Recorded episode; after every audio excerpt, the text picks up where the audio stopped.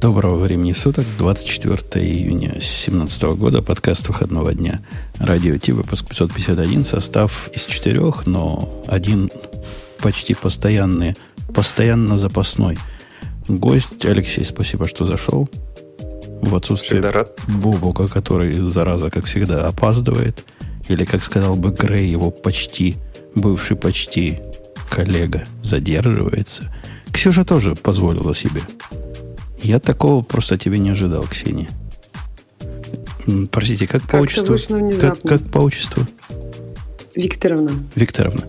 Так вот, Ксюша, я не ожидал, что когда я тебе звоню, а, а у тебя автоответчик не отвечает практически на китайском языке. Это никуда не годится. Никуда я не тут ни при чем, это скайп. Мне мама тоже рассказывает, что говорит, я тебе звоню, а вместо тебя какой-то дядька отвечает. Или тетка, я уж не помню. В общем, это не мои проделки. Ну ладно, ну и Айгрей тоже почти не задержался, и за это мы ему устроим, устроим то, что он любит. А любит он DigitalOcean, чтобы рассказал нам обо всем. Да, да. Это шоу создано при поддержке Digital Ocean. Digital Ocean – провайдер доступного облачного хостинга. Всего за 55 секунд и 5 долларов в месяц вы можете создать свой облачный сервер в одном из дата-центров, расположенных в Нью-Йорке, Сан-Франциско, Амстердаме и Сингапуре, и управлять им с помощью простой, интуитивно понятной панели управления или возможности воспользоваться мощным API. Начните прямо сейчас. Введите промокод RadioDefist при регистрации и получите 10 долларов бонуса на аккаунт. Ну, окей. 10 долларов mm-hmm. бонуса. Не забудьте Да, там сет. только опять-таки надо напомнить, что э, у нас немножко изменился промокод. Э, и он теперь выглядит как радио нижнее подчеркивание T. Вот. Но вы его можете продолжать дальше использовать. В общем, пробуйте любые комбинации, какая-нибудь из них заработает. Не-не, вот просто там дефис уже все, но нам же, вы же понимаете, линию э, все это дело сделать, и записать и так далее. Такой хороший, мощный API. А, и у них, кстати, новость же есть, да? Давайте, может, с нее начнем? А вот них, с этого а самого а Object Storage. А у них... Э, а вот прямо даже интересно. Я бы хотел эту тему даже поставить к нам сюда. Но, собственно, Но ставить надо... где? Не, не, оставить надо что? Там вообще ничего нет. Мы сделали Object Store, мы вам ничего не скажем, не покажем. Но вот ждите, скоро будет.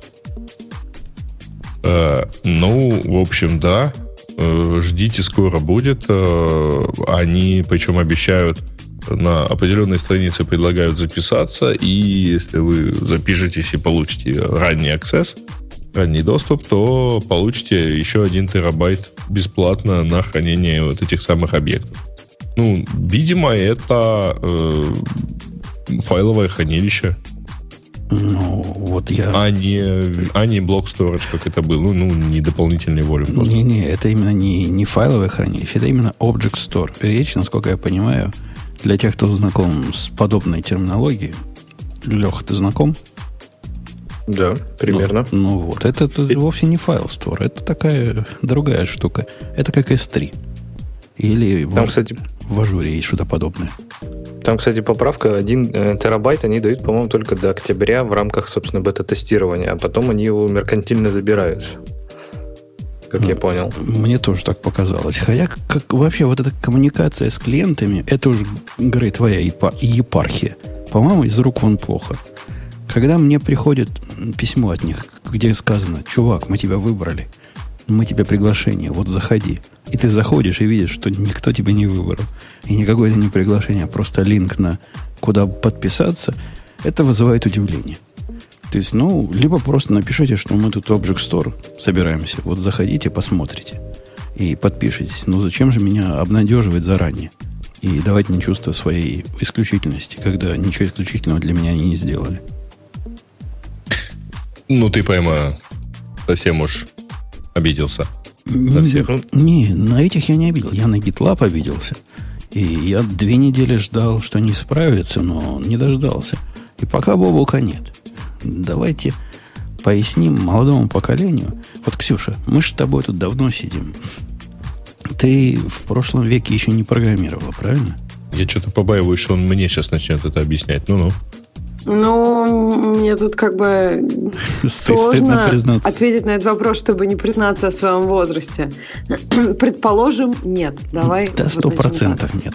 А, а ты, Леша, вот в 19 веке программировал? Вот давайте я вступлюсь за Ксюшу и скажу, нет, не программировал. А как ты это вступаешься? Ну, в смысле, можно на примере... Можно на примере меня теперь говорить.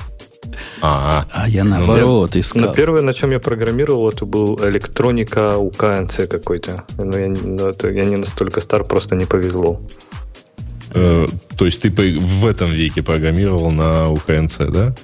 Может быть, кстати, я не помню точный год. Может быть, чуть-чуть я не успел и все-таки зашел в 19-й. Подожди, в 20-й. Почему в 19-й?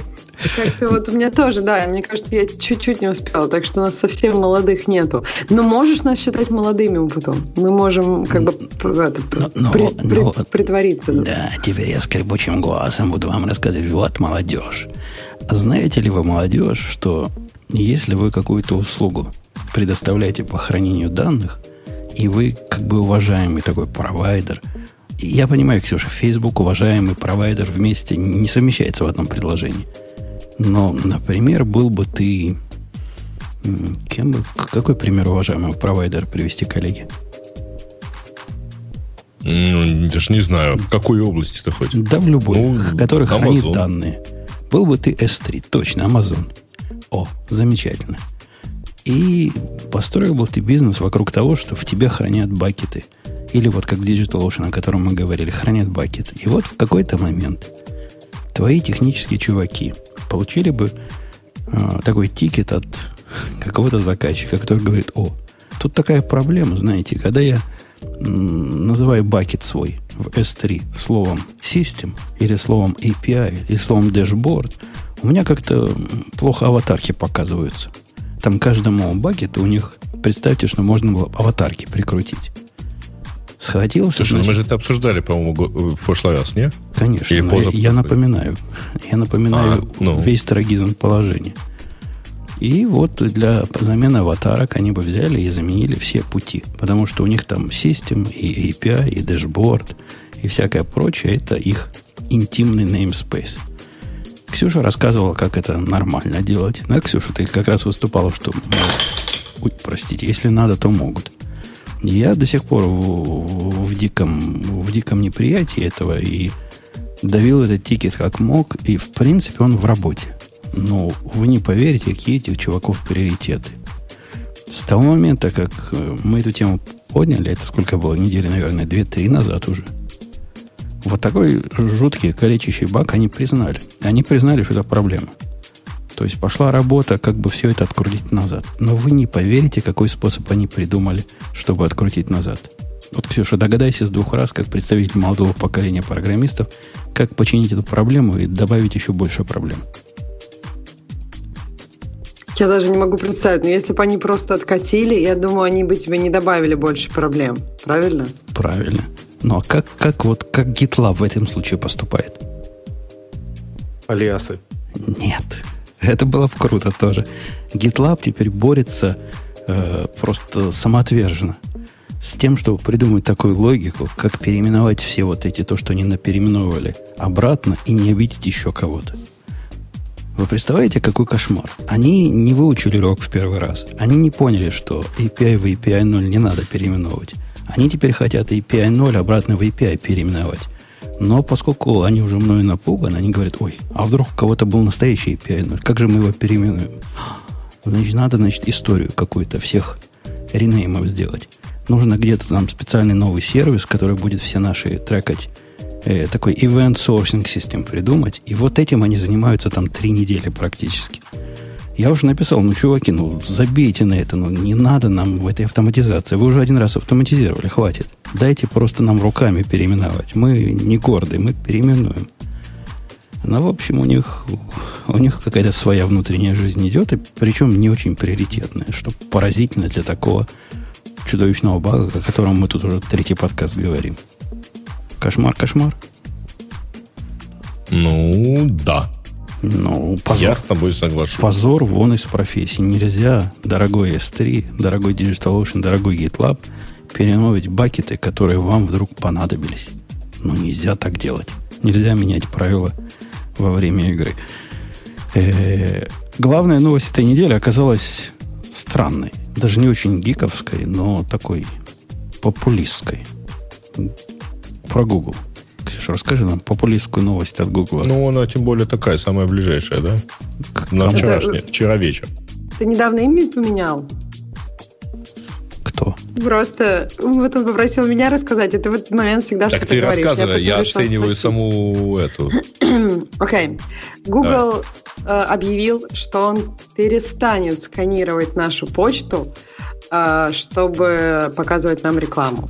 То есть это уже было сделано для платных аккаунтов, и сейчас это делается, будет сделано как, в какой-то момент в этом году для бесплатных аккаунтов. И тут ходит очень много слухов. Google, конечно, объявил письмо, которое очень такое, мы от доброты душевны, мы давно этого хотели, и это все очень хорошо вписывается в нашу политику э, работы с enterprise. Но все говорят, что, может быть, просто оттуда действительно было так мало информации, и они достаточно информации получают из Хрома, из всего твоего поиска, из Ютуба и так далее, что почта, в принципе, ничего такого интересного не добавляла, а люди Гуглу из-за этого не очень-то и доверяют.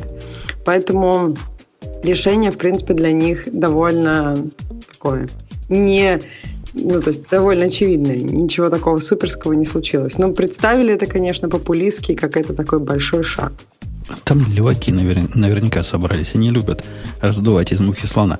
А при том, что э, Google, вот этот, который G Suite называется сейчас, чудовищно, который был раньше mm-hmm. Google Apps, они ведь, я не знаю, никогда или давно, но, в общем, они не сканировали, как Ксюша правильно сказала. Однако вот это пасконное домотканное, домотканное знание, оно не очень явное. Я, когда выбирал 4 года назад – себе вот такого корпоративного провайдера, начальство прямо спросило, я же слышал, что Google все имейлы, значит, ну, сканирует, и я не смог найти вот такого места, где написано «нет, эти мы не сканируем». Как-то эти тоже плохо коммуницируются с потенциальными заказчиками. Но пришлось начальнику поверить мне на слово. Потому что где-то я такое слышал. Откуда-то я такое знал. Они, по-моему, это рассказывали несколько лет назад, когда впервые поднялась тема, э, когда Microsoft, по-моему, начала снимать ролики про то, что вот у нас на Outlook это все не читают, мы не Gmail и так далее.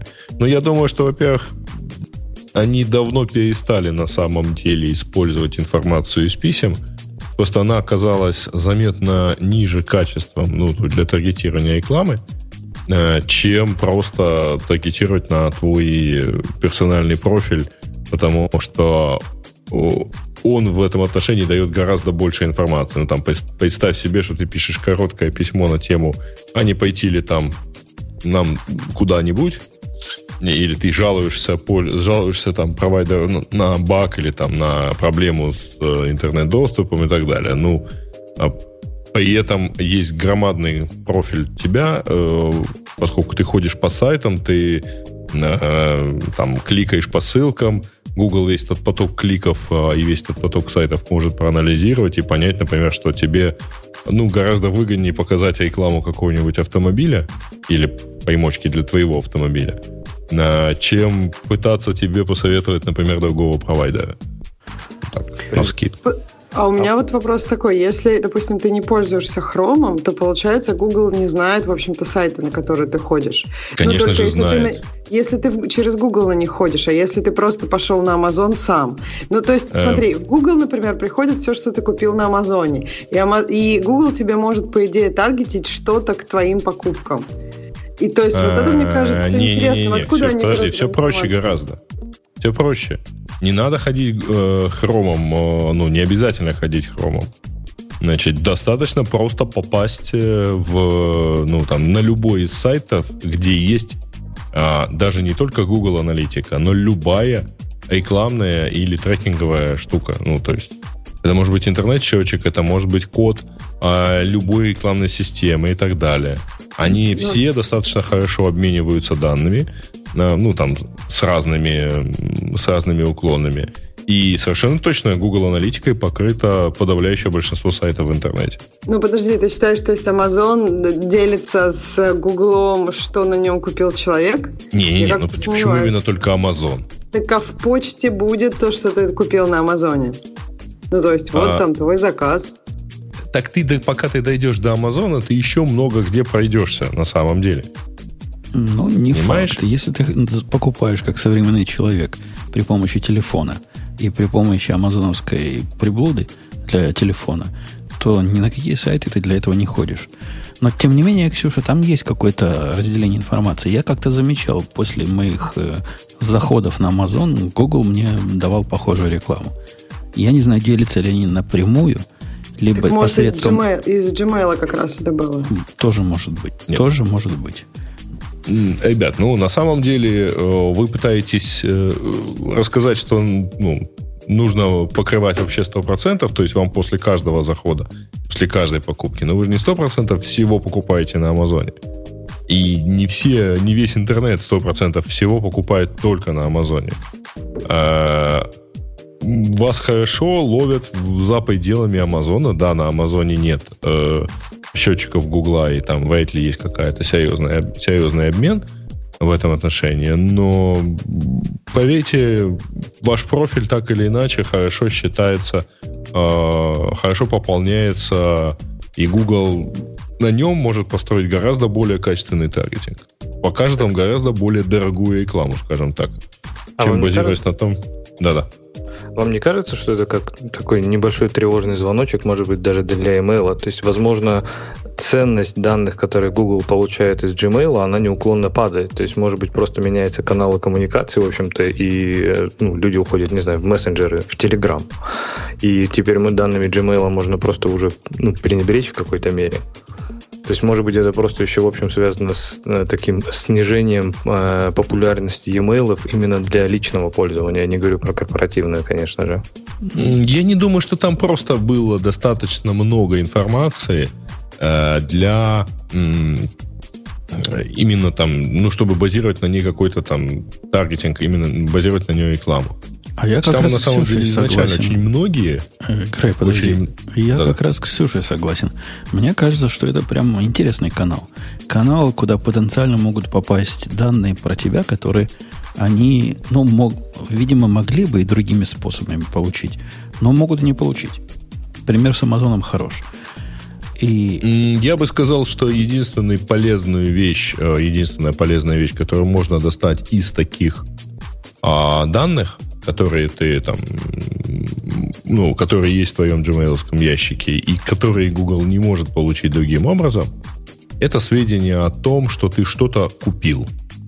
О, эти сведения не прямо ищешь. дорогого стоят, Семен Семенович. Это уж такой, наверное, таргетинг, что таргетинее некуда. Не-не, это как раз наоборот. То есть, вот это как раз та ситуация, ну, ты же знаешь, да, поискал что-нибудь в Гугле, да, или где-нибудь угодно, или где-нибудь, или зашел на сайт. За, за тобой гоняется реклама того, что ты поискал. Да не, не, не. Вот если... это, это примитивный подход. На самом деле, вот эти, как Бобука нет, я его слова, на самом деле, там, там же гораздо более широкое поле для деятельности. Вот купил я кофеварку. Понятно, ходить за мной, предлагать новые кофеварки будет только тупой Э, не искусственный и не интеллект. Однако более-менее развитая система обучения, чего каким кофеваркам надо, теперь могут бегать за мной и предлагать расходные материалы всю оставшуюся жизнь. И это будет прямо в цель. Ну, не совсем. Смотри, на самом деле, а, после того, как ты прошелся по сайтам, выбирая кофеварку, и таки ее купил, и каким-то образом там в твой профиль эта информация попала, то э, ну, ни, никто не будет нарезать тебя так тонко, что вот, да, вот это вот сегмент чуваков, которые все нашли и уже все купили. Нет, просто вот это сегмент чуваков, которые интересуются кофеварками, условно говоря, вот такого рода. И за тобой начнет гоняться реклама как самих кофеварок, так и аксессуаров к ним. Ну, вот на Амазоне реклама кофеварок за мной больше не гоняется. У них там не такой тупой э, интеллект. Но за мной гоняется предложение повсюду и везде разных сортов кофе. Что, в общем, вполне, вполне на Амазоне. адекватно. На Амазоне, да. Ну, Amazon знает, э, это чуть-чуть другой вид таргетинга, поэтому у Амазона есть уникальное знание. Что ты что-то на самом деле купил. Вот, а Там а говорят, у Гугла, у Гугла, это, чтобы... у Гугла это знание было, но теперь его нет. Поэтому мы с Ксюшей удивляемся. Там какие-то... Я не думаю, что они подобные знания действительно как-то куда-то имплементировали. Потому что Сам а, у Амазона проще, у него, условно говоря, твоя одна кука, и ему легко понять, что ты только что... Причем ты залогиненный. Он тебя знает с точностью до кредитной карты. И ему легко твой профиль, потому что это фактически банальный CRM, а, вести, так сказать, у себя внутри. А вот матчить то, что ты что-то поискал в Гугле, а потом тебе пришло письмо с покупкой на эту тему, а, оно, ну, и, и не имеет особого экономического смысла. Да Подожди, ладно. ну просто да анализировать почту там, ну, как бы очень можно легко, мне кажется, даже без искусственного и без интеллекта понять, что именно это все, ты это купил. И когда ты залогин, ну, в Gmail ты залогин, опять же, он тебя знает, он знает тебя вплоть до твоего там ID. И вот это, ну, то есть это, мне кажется, достаточно интересная и точная информация про твой профайл. Как раз не, информация не, о том, что, что ты искал, это, это другое, чем что ты уже нашел и купил. Можно уже что-то конкретное предлагать. Не, Ксюш, смотри, а, это не полная информация. Кроме того, когда ты ходишь по а, сайтам, а, где, условно нет формы логина в Google, то есть везде за пределами Гугла, то за тобой ходит немножко другой цифровой след. То есть ты не ходишь в залогиненном состоянии. За тобой ходят другие, за тобой ходят, там, тебе ставят другие куки. И поэтому довольно, э, на, на самом деле, кук же гораздо больше, чем живых людей. И поэтому мэчить живого человека, то есть если Amazon это может делать легко, ну, легче, так то... я и говорю, Gmail лучше поэтому получается, потому что в Gmail можно мачить прям человека. И... А, нет, нельзя. Ну, то есть это не стопроцентная информация. Погодите, погодите. У нас, у нас тут разговор У зашел. тебя есть несколько разговор, множеств. Разговор то, зашел сейчас, в тупик. Вы, мы с вами не согласимся, Семен Семенович, потому что ты, Грей, смотришь на это как-то как-то узко, а мы с Ксюшей широко. И мы не понимаем, почему Google забил на это дело. Мне кажется, техническими а, объяснениями, типа, они и так про нас все знают – или они мало из этого получали, это, это недостаточно. Там что-то другое. Там мы наверняка скоро узнаем, в чем там было дело. Но техническими объяснениями я не могу всю эту историю обосновать. Давайте к следующей теме, а то мы тут засиделись. Э, там, кстати, сейчас, подождите, тут поскольку попытались наехать на Гаишу и рассказали, а что ж там будет с Яндексом, а что будет с Яндексом. А, типа, что Яндекс тоже читает или не читает? Не, ребят, вы плохо читали новости лет где-то так 15 назад или 10. А у Яндекс никогда не сканировал почту для этого. Слишком сложная для, для них технология. Нет, там просто стоял поведенческий таргетинг. Нет, в том числе и потому, что не имело особого смысла это делать. Ну, а, кстати, хотя Google при уже... Угу. Google уже не прекращает вообще сканирование почты. Я так понимаю, только для рекламы прекращает. А, если вспомнить Actions в Gmail, то, в общем, да, они продолжают в данном случае сканировать почту чтобы распознать, что это, условно говоря, авиабилет, и, пожалуйста, там, кликни сюда, чтобы зачекиниться заранее на самолет. Э, окей, давайте другая тема. Предлагаю пойти в сторону тарелочек и кастрюлек и в сторону известного китайского производителя Lenovo, который показал какую-то фигню, и все удивляются. Говорят, что это было. Его теперь можно складывать ну, не в трубочку, но хотя бы в дребезги напополам. Ксюшенька читала mm-hmm. тему? Да, у Lenovo был э, ивент э, в Нью-Йорке, насколько я понимаю. Они показали такой очень ранний прототип. Это даже был рендер, то есть нет каких-то живых представителей такого устройства. Но это был ноутбук. А, и он выглядел а, очень интересно. То есть у него просто не было... А, ну, то есть вместо того, чтобы сейчас ноутбук у нас делится на две половинки, то есть как бы экран и клавиатура, то это будет такой цельный, немножко согнутый кусок пластика. Я, насколько поняла, примерно так. Выглядит это, конечно, красиво. То есть, наверное, это трудно объяснить, и нужно смотреть на картинки.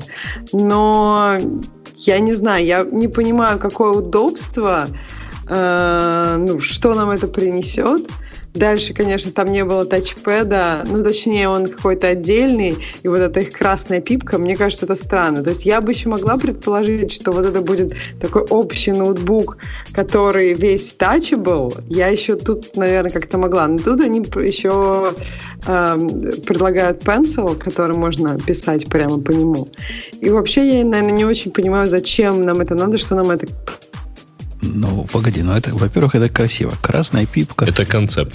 Красная пипка, понятно, что должна быть. Потому что иначе кто поймет, что это Lenovo? Э, просто обязательно. Может, она и ничего не делает. Может, она просто вытарчивает. Но быть должна. Все остальное прикольно. Ну, прикольно настолько, насколько прикольно. Нам показывали гибкую электронную цветную бумагу уже много лет назад в виде такого листа, который китайцы гнули и скручивали в трубку. Может, эта концепция действительно дошла до чего-то, что можно технологически уже выполнить. Черт его знает. Ну, было бы прикольно. Я, Ксюшу мы потеряли пока временно. Я, как и Ксюша, которую мы временно потеряли, не очень понимаю, зачем. Это что будет за, за устройство? Вот кто целевая аудитория и какую проблему она решает? Почему Слушай, мне я думаю, что удобно... это, конечно же, ну, это концепт. Это так, это state of art. Что-то такое. А, и у них причем там должны быть нехилые конструктивные сложности, потому что а, если вот экран, он гибкий, да, вот такой foldable, то м- скажите, пожалуйста, ну, то есть он при этом должен уметь складываться и не складываться, потому что он должен быть, конструкция должна быть довольно жесткая. Вот когда ты ее развернешь, то она должна быть в нужном состоянии, да, под нужным углом тебе. Как это будет происходить, ну, то есть как это они совместят. И я так понимаю, что это только экран будет такой сгибающийся. Это ладно, вы видели, как у него написано здорово, что вместо графи... э, графика, ну, рендер показывает, что ваш главный mouse input functions will be carried, то есть управление мышкой будет через голосовые команды. О, да. Это, это прям цитата. И, и вот это, мне кажется, будет прорыв. Сири просто нервно курит стороны. А кто, кстати, пользуется Сири на Маке? Есть вот такие отчепенцы? Ну, я пользуюсь иногда. А что ты ей говоришь? Знаешь, у меня иногда глючит Spotlight, который я использую как лончер.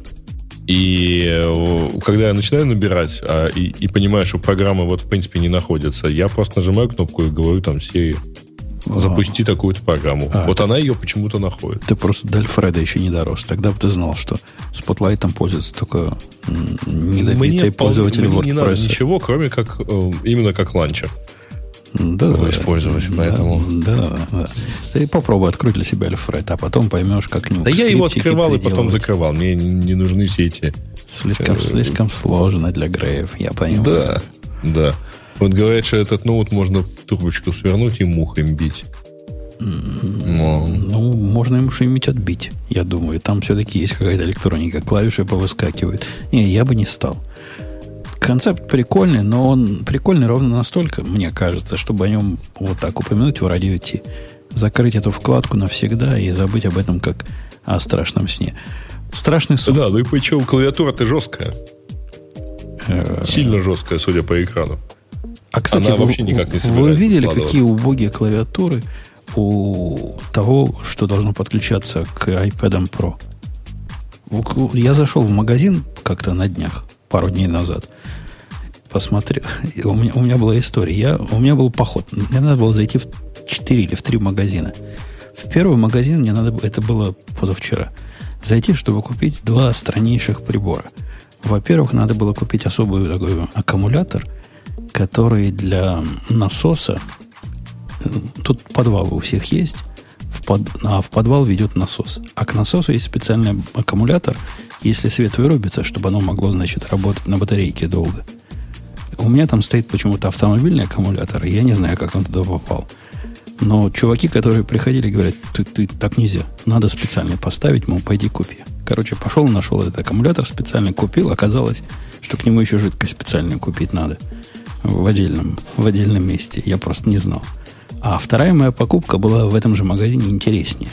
Не поверите, что я купил. Рассказываю. Не поверим, окей. Фомку. Купил фомку. Mm-hmm. А зачем? Мне там надо Кто было кое-что отодрать, кое-что выдрать.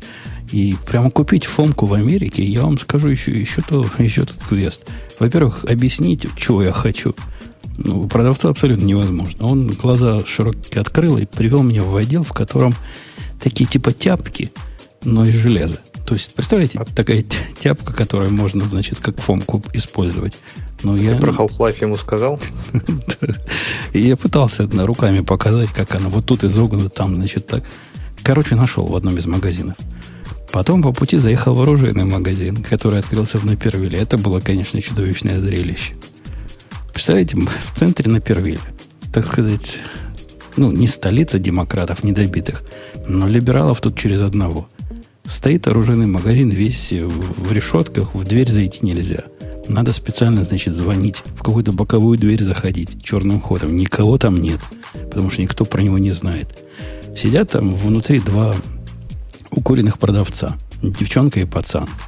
Ну, абсолютно отмороженные. Ну, вы не представляете, насколько отмороженные, особенно по американским меркам отмороженные. Вот заходит единственный заказчик в их магазин. Ни головы не повернуть, ни здрасте, не сказать, ничего. Захожу я, хожу, значит, хожу, хожу. Ну, там много где ходить есть. Фиг его знает, есть ли такая модель. Подхожу, спрашиваю, говорю, вот такая P320 Compact RX есть? Пацан на меня смотрит. Ну, пацан лет, наверное, 25. Смотрит на меня замыленным взглядом, молчит. Переводит взгляд на девчонку. Она говорит, нет, у нас нету таких. И все. Подожди, а ты с Фомкой зашел? Не, Фомка в машине оставалась. Нету, говорят. И, не, и все, понимаете? И конец разговора. И не сказать, мол, ну как, вот на сайте написано, что есть. Там а будет ли когда-нибудь, а есть ли альтернативы? Ничего. Им вот настолько я безразличен, и настолько они погружены в созерцание самих себя, что просто удивительно для сферы услуг американской. Видимо, в, в индустрии продажи оружия какая-то особая, особая сфера услуг. Ну, слушай, у них просто все хорошо, и денег им не надо. Денег им не надо. Магазин этот выглядит как э, какая-то отмывочная каких-то левых денег. То есть продавцы, покупатели заходят туда случайно и, в общем, зачем, зачем, зачем вы к нам пришли? Мы вас, мы вас тут не ждали. А потом я зашел как раз в магазин, в котором компьютер, процессор и всякие прочие. И посмотрел на клавиатуру, которая подключена у них была на, на экране к новому маленькому, вот этому Pro который, сколько он там, угу, меньше 10. 10,5. Да, вот такой примерно. Ужас какой-то. Но вот если Бобук рассказывал, что он собирается серьезно смотреть на iPad как на устройство, на котором можно работать, на этой клавиатуре работать нельзя. Это убожество еще хуже, чем вот эта мягкая клавиатура, которая к майкрософтовским балайкам. Просто даже удивительно. Как... Я не поверил, что это Apple. Ну вот она настолько ну, убогая, что при Джобсе такого не было. Так а что тебе там не понравилось? Да, Она да ну, вроде все. по ощущениям такая одна из лучших мобильных клавиатур, да? Ну, может, может, остальные еще хуже, но вот ну, позиционировать вот это как замену ноутбуку, вот это в сторону отсутствующего бобука камень. Ну, тебя спрашивают, но ты хоть в компьютерный магазин с Фомкой зашел? Нет, Фомка лежала... Она лежала на переднем сиденье. Как-то я ее не донес до багажника. Те, кто хотел мою машину взломать, наверное, удивлялись, зачем лежит на переднем сиденье Фомка. Я, я такой, там в том магазине, в котором Фомки были, был хороший выбор Фомок. То есть от, от компактных, так и субкомпактных и, и до полного размера. Я купил среднюю не знаю, как это называется, носимую, наверное, носимого размера, если переводить на в терминологию оружия скрытого ношения. Так, а это, э, по поводу мобильной клавиатуры, я, в принципе, наверное, даже поддержу здесь Бобука, потому что я, ну, вокруг себя реально вижу достаточно много людей, э, ну, не программистов, естественно, которые используют iPad именно как рабочий инструмент. То есть у них подключена вот эта клавиатура, и они прямо активно пользуются, там что-то прям печатают в них, набирают, и достаточно бодро у них это получается. То есть в принципе, народ этим достаточно активно пользуется. Может быть, нужно просто время, чтобы привыкнуть. На... А я на самом деле несколько раз пробовал. Я покупал э, такие и довольно активно использовал их с э, iPad'ами. Ну, э, они, конечно, они меньше. То есть это такая сжатая клавиатура. Это скорее клавиатура. Э, сейчас сложно будет в качестве примера. Э, это как, ну, если кто помнит э, клавиатуры старых ноутбуков, э, вот которые там 12-дюймовые или там 11-дюймовые, действительно старых, там, не, не Apple, вот, то да, они так чуть-чуть суженные чуть-чуть больше, чем клавиатура нетбуков, скажем так. Вот. Но у меня есть такие клавиатурки для iPad. В принципе, когда тебе не хочется тащить весь ноутбук, когда, как это было там, когда это были довольно большие ноутбуки, то я брал себе спокойно такой iPad, он и iPad, и если что, что-нибудь написать точно можно. И раз мы клавиатуры вспомнили, я тут же прямо в прямом эфире, у вас на глазах, дорогие слушатели, происходит, Вспомнил, что я читал статью про White Fox, механическую клавиатуру, которая вернулась на Kickstarter. И вот я пошел, нашел статью в Гугле, не в Яндексе, и прямо добавил ее к нам. Оказывается, есть такая прямо клавиатура, которая считается среди знатоков и специалистов прямо что-то с чем-то. Они продали... Какой-то чувак.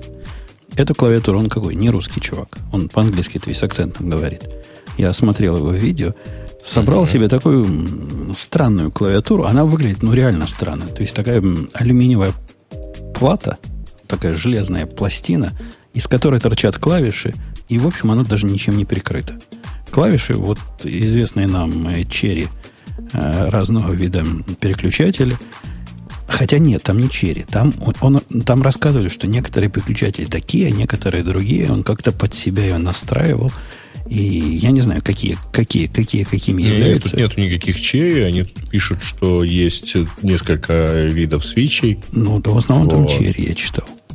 Так, а Нет, вообще там есть очень нее... близкий для Cherry MX Clear, вот, но это Hello Clear, то есть это все равно, это своеобразные они, если я не ошибаюсь. А как ей вообще пользоваться? У нее же Alt вместо команд.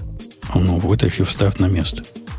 Как, как а я на своей клавиатуре сделал. Вот у меня тоже стоял Alt вместо команд. Я его выдавил, вставил, и теперь вот клавиша без, без названия у меня стоит там, где должен стоять команд. Все в порядке. Alt стоит на своем месте. Да, у нее тоже три клавиши слева, а не четыре. И, но они одинакового размера, видишь, можно поменять. Ну, они, у, тут по умолчанию FN находится где-то сбоку к этому можно привыкнуть. А кроме того, она позиционируется как какая-то поразительно каст каст кастомизируемая прямо любым человеком, без всяких специальных знаний. Я не очень понимаю, что там кастомизировать они собираются, но как-то там даже специальная программа для кастомизации. Короче, у этой клавиатуры оказалось... Чувак сделал для себя, у клавиатуры оказалось столько фанатов, что он продал 4000 штук таких. И ну, интересная, интересная штука. Но FN, э, F не хватает, FN ряда не хватает. Я не знаю, как с этим можно жить и на кого она позиционируется. Точнее, Может, как для, без этого, да? Да, без этого. Может, для писателей. Клавиша FN стоит на месте капслока, что решение, конечно, революционное, интересное, но, но странное. Главное, Вообще? что есть escape в нужном месте. Да, escape есть. Наверное, FN так стоит, чтобы с F, э, с, с номерками его нажимать удобно было. Я так думаю. И иначе не могу предположить, чтобы одной рукой, значит, так FN и половина F, F клавиш можно было покрыть руками. Ну, прикольно, я, может, себе и купил такую. Ну, вообще, если ее можно, я так понимаю, полностью пересобрать и там на любой layout перепрограммировать, то я, в принципе, даже вокруг себя вижу потенциальных клиентов. У нас, например, там на работе есть один чувак, который прям э, использует Colemak э, раскладку, и у него клавиатура вообще без всяких надписей, то есть она абсолютно белая, и вот, ну, возможно, ему как раз э, будет интересно взять такую, там, пересобрать под свой layout, перепрограммировать, чтобы она отправляла там нужные QWERTY-коды, чтобы не мешать там э, на напарнику, ну, мы же используем парное программирование, чтобы не мешать, не сводить с ума напарника, перепрограммировать ее на уровне железа, и вот прям будет такой программируемый мини-компьютер на базе клавиатуры. Парное программирование не использует, Ксюша. Ксюша, ты программировал с кем-нибудь в паре когда-нибудь? Я, я тоже, тоже если честно, я ничего после этого не слышала. У меня ты в шоке, ты в шоке. Уши закрылись автоматически и завяли, да?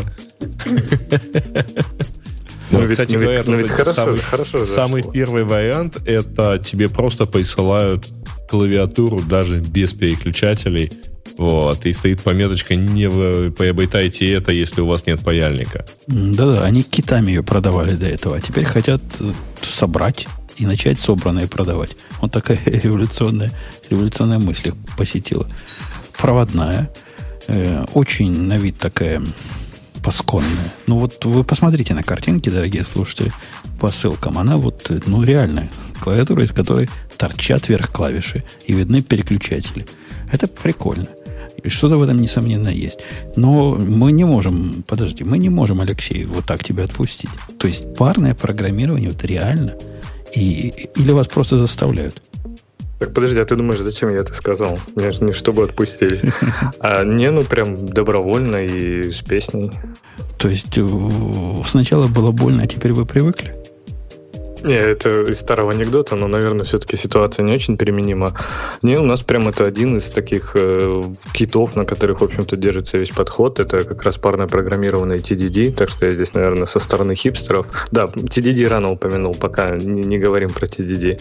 А, ну, парное программирование для меня, например, было в начале достаточно странно, но через буквально там какое-то время это реально ну, входит в привычку в хорошем смысле, и ты уже подсознательно начинаешь ну, оборачиваться, даже если ты там работаешь один, начинаешь подсознательно оборачиваться и с кем-то разговаривать. Это так интересно, эволюция от э, сначала не понимаешь, как это работает, а потом не понимаешь, как это, э, ну, начинаешь понимать, насколько это вообще здорово и как это помогает.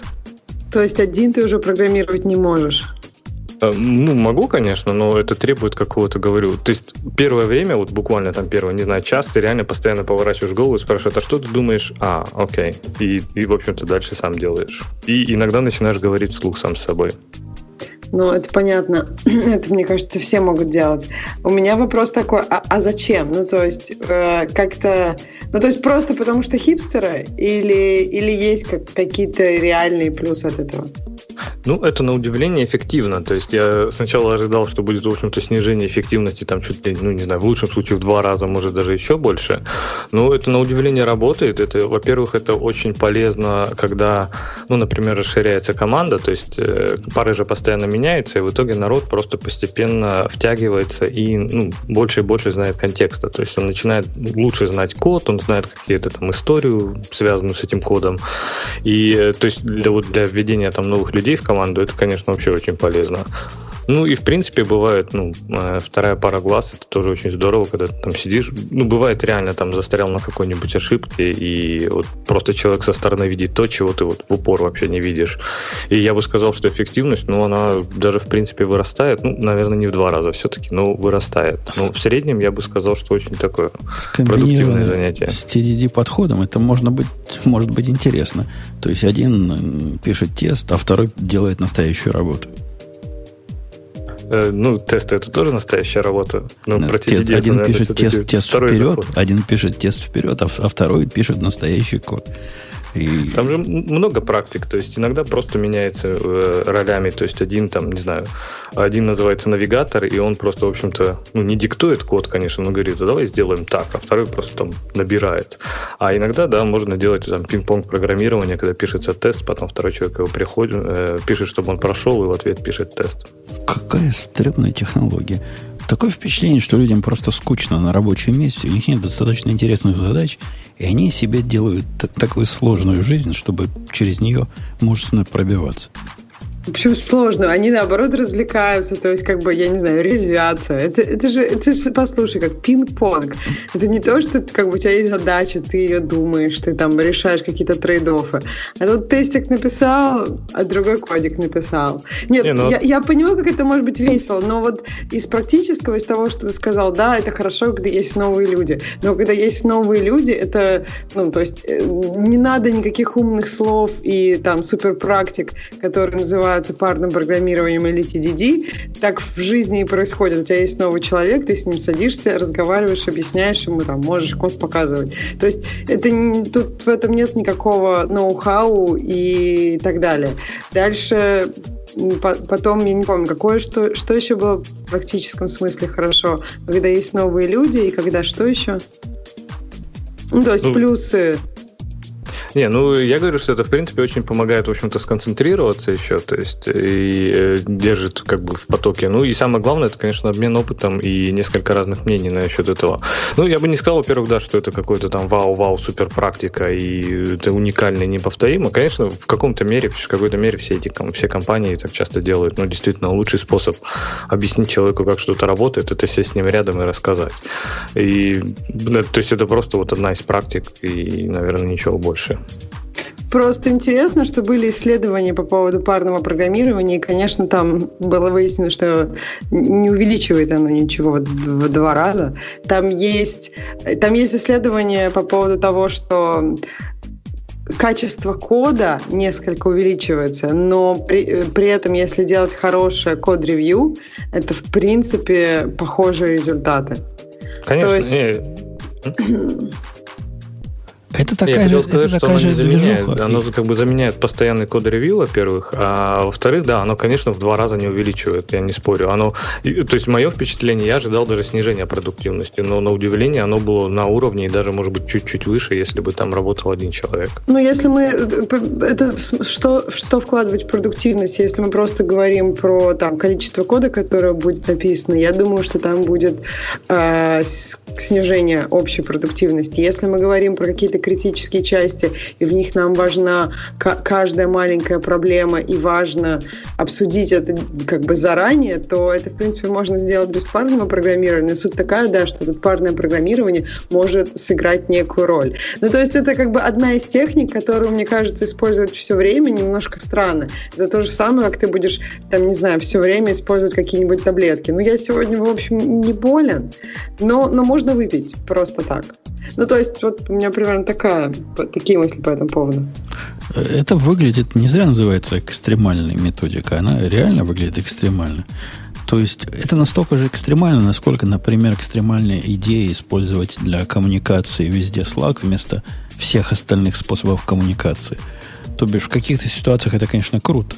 Но теперь вот всеобщий плач стоит о том, что у нас эти котики в общем корпоративном чатике задолбали вы, вы тоже такие же проблемы на свою голову вызываете, коллега. И самое главное, мне, мне вот что непонятно. Ты вот только что признался, что казалось, что производительность, значит, упадет. И зачем же ты полез на эти галеры, ожидая того, что производительность упадет, если тебя не заставили такое делать? Ну, во-первых, это интересно.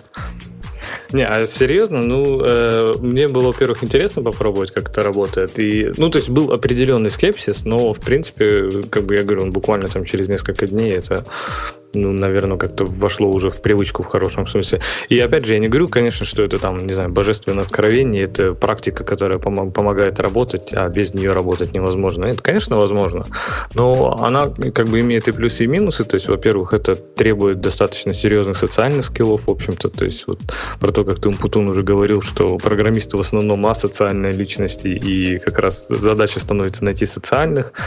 То есть написание кода становится как раз таким больше э, социальной активностью. Но в целом я бы сказал, что это полезно, когда у тебя есть человек, э, как бы, когда он опытнее тебя, это хорошо, но даже когда он э, не, не настолько опытнее тебя, это тоже бывает полезно, потому что люди обращают внимание на какие-то разные вещи, имеют разное мнение, имеют разные опыты, и, в общем-то, это может быть полезно, и в среднем я бы сказал, что это скорее полезно. Ну, окей. Ну, вообще, мне кажется, это экзотика. Э, но, возможно, мы тут, Ксюша, слишком заскорузлы. Давайте к следующей теме. Э, заскорузлые, Ксюша, выбери следующую тему. Какая на тебя смотрит? А, что мы еще такого тут не обсудили? Ну, давайте обсудим Walmart и Amazon. Это, мне кажется, была просто забавная история. На прошлой а. неделе, когда Walmart выпустил официальное письмо, которое говорит, компа- которое как бы рекомендует компаниям, с которыми Walmart работает и сотрудничает, не использовать э, облако Амазона. И тут возникает вопрос. Может, Walmart тоже хочет свое облако выпустить? А у них есть. Да, конечно. У них есть. Что, что это сме- смехотулечки? Ну, подожди, но они не в этом бизнесе. То есть они тут посоветовали не их облако использовать, а использовать конкурентов, имея в виду, а, там, например, Microsoft или Google. А, но эта история как раз вот в контексте империи наносит ответный удар Мол, мы как-нибудь, ну, подгадим. Вы в наш бизнес лезете, а мы в ваш попробуем своими грязными ногами затоптать. Выглядит жалко, беспомощно и смешно. Позор Walmart. Хотя, чего вы от Walmart ожидали? Ну, вы видели этот Walmart, я вас умоляю. Ну, что они еще могут придумать? Ну, во-первых, мне кажется, это как-то странно. То есть, как они будут, э, ну, то есть, они будут как-то проверять, кто не послушался и переставать с ними работать. Мне кажется, что это как-то немножко, не знаю, очень странное. Ну да, так, так они говорят. Ход. Так они говорят. Если, если вы от Амазона не уйдете, забудьте о том, что вы свои продукты у нас поставите на полках. Это прямо серьезная, серьезная угроза. Она какая-то ниже пояса и даже еще ниже, чем ниже пояса. Вот ниже пояса и сзади. Но для Walmart, в общем, не вызывает у меня удивления такие действия. Так, а, а вот что они думаешь, ждут от... для Амазона? Ну, в смысле, может ли это отразиться на бизнесе Амазона? Да я думаю, все вот эти, которые уйдут э, из э, Амазона для того, чтобы удовлетворить Walmart, они покрываются одним переходом. Э, кто, кого не купили? Волфуда mm-hmm. на, на Amazon. Так что так на так и получится. Хотя тут, конечно, спекуляции чистой воды. И наверняка это дело ждет каких-то исков и каких-то наездов по поводу анти... Э, ну, против, против конкуренции практики. Антимонопольных? Это не монопольные, это против, противоконкурентные mm. какие-то практики, явно какие-то тут... Какая-то серая зона. Выглядит это совсем-совсем, ну, совсем некрасиво.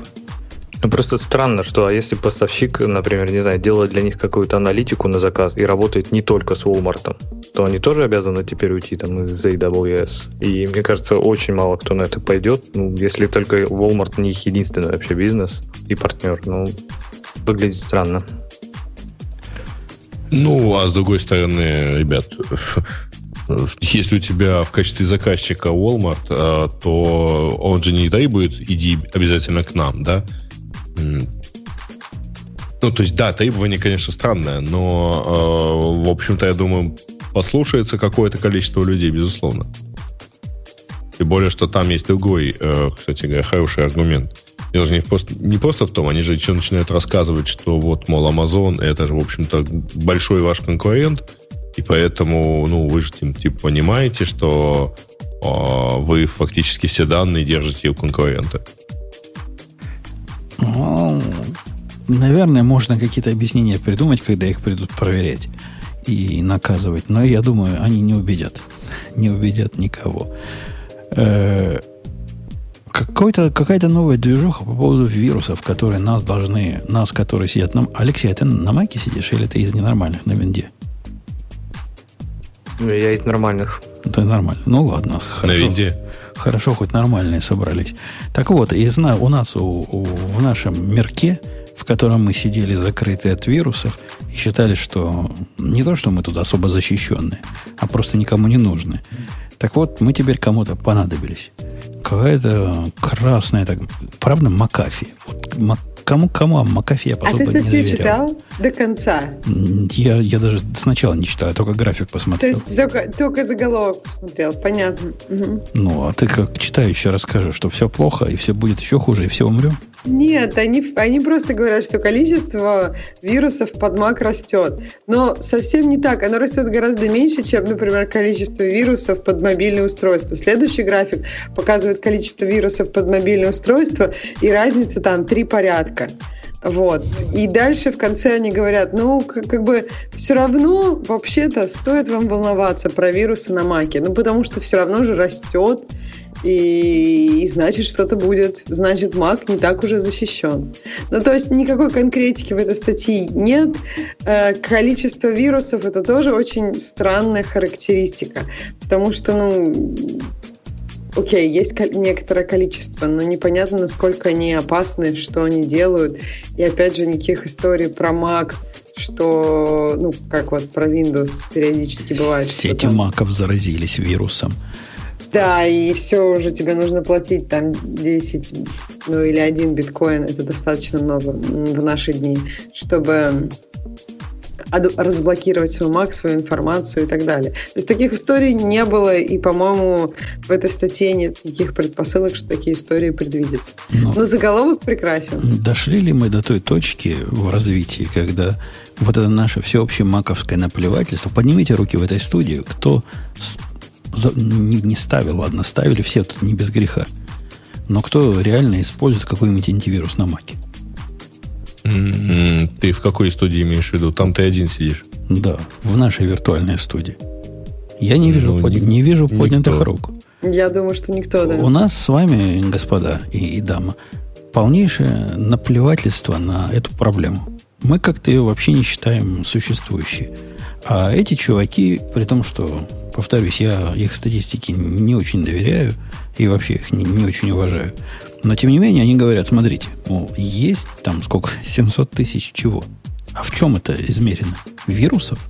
Я так понимаю, количество случаев, просто. Ну, случаев. просто я не знаю там, как они генерировались э, рандомным генератором или как-то еще. В общем, я не знаю. Слушайте, вы не по, ну, как бы не преувеличиваете и не преуменьшаете. Значит, графики эти взяты из э, регулярного отчета Макафи о типа состоянии, ну, квартальный отчет об, об интернете, об угрозах безопасности.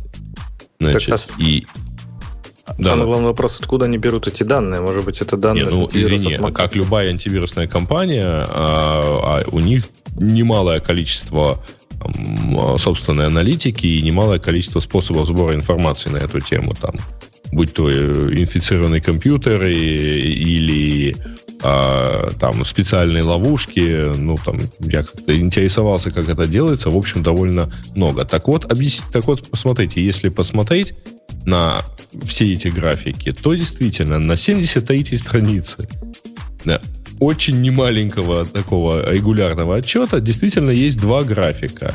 Новая а, macOS э, malware и всего. И вот нового действительно в последние два квартала, причем там в четвертом и первом квартале этого года, а действительно их-то как-то заметный рост, там где-то раза в три. Хотя при этом в Q1 э, его чуть-чуть меньше, там не 300 тысяч за квартал, а 250. Но в целом, да, это дало рост э, до вот 700 тысяч э, всякого рода разновидностей угроз.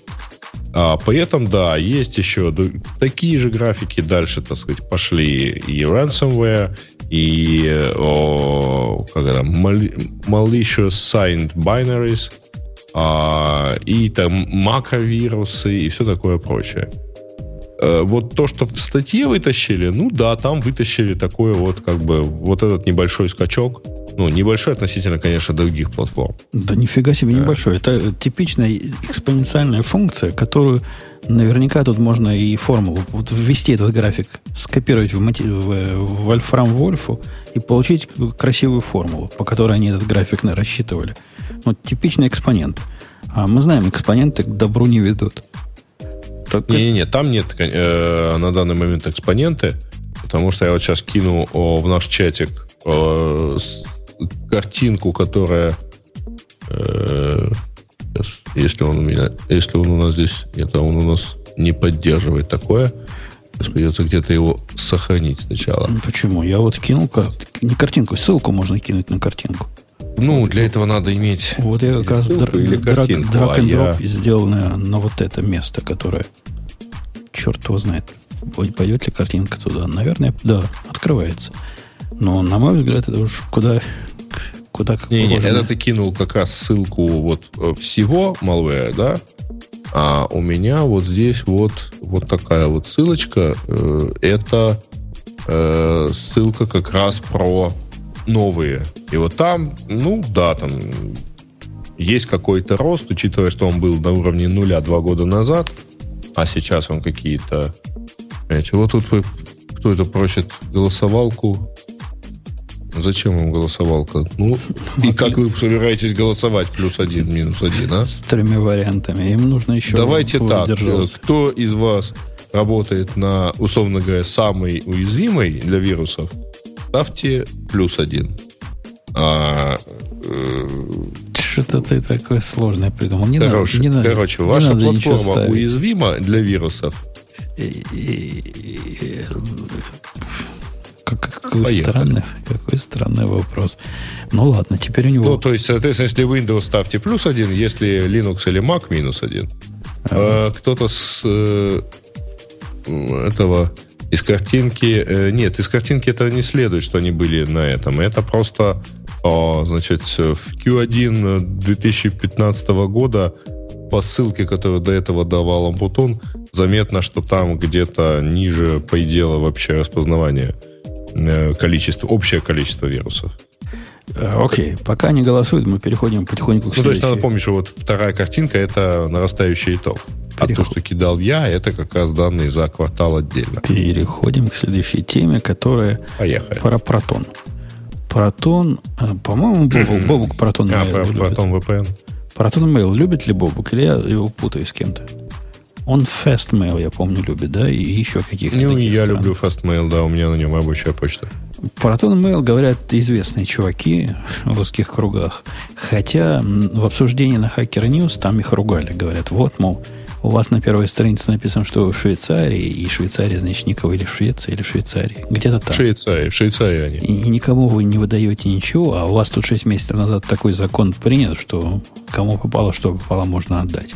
Но, тем не менее, у этих чуваков вроде как в почте, я, я не знаю, не пробовал, с конца в конец шифрования и вообще ключи все у, у, у авторов, и, и никак, и не взломать, и, и все, значит, зашифровано.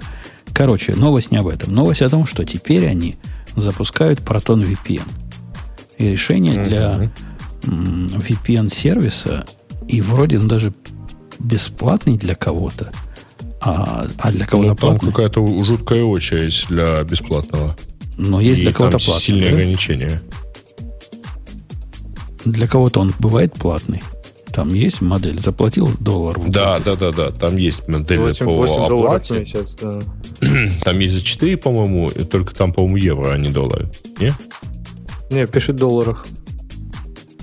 Вот, там Но есть там... Э, Basic uh-huh. за 4 доллара, есть плюс за 8 долларов, есть э, Visionary за 24 доллара. Отличается они, по-моему, количеством устройств, которые можно подключить, и скорость указана uh-huh. высокая и высочайшая.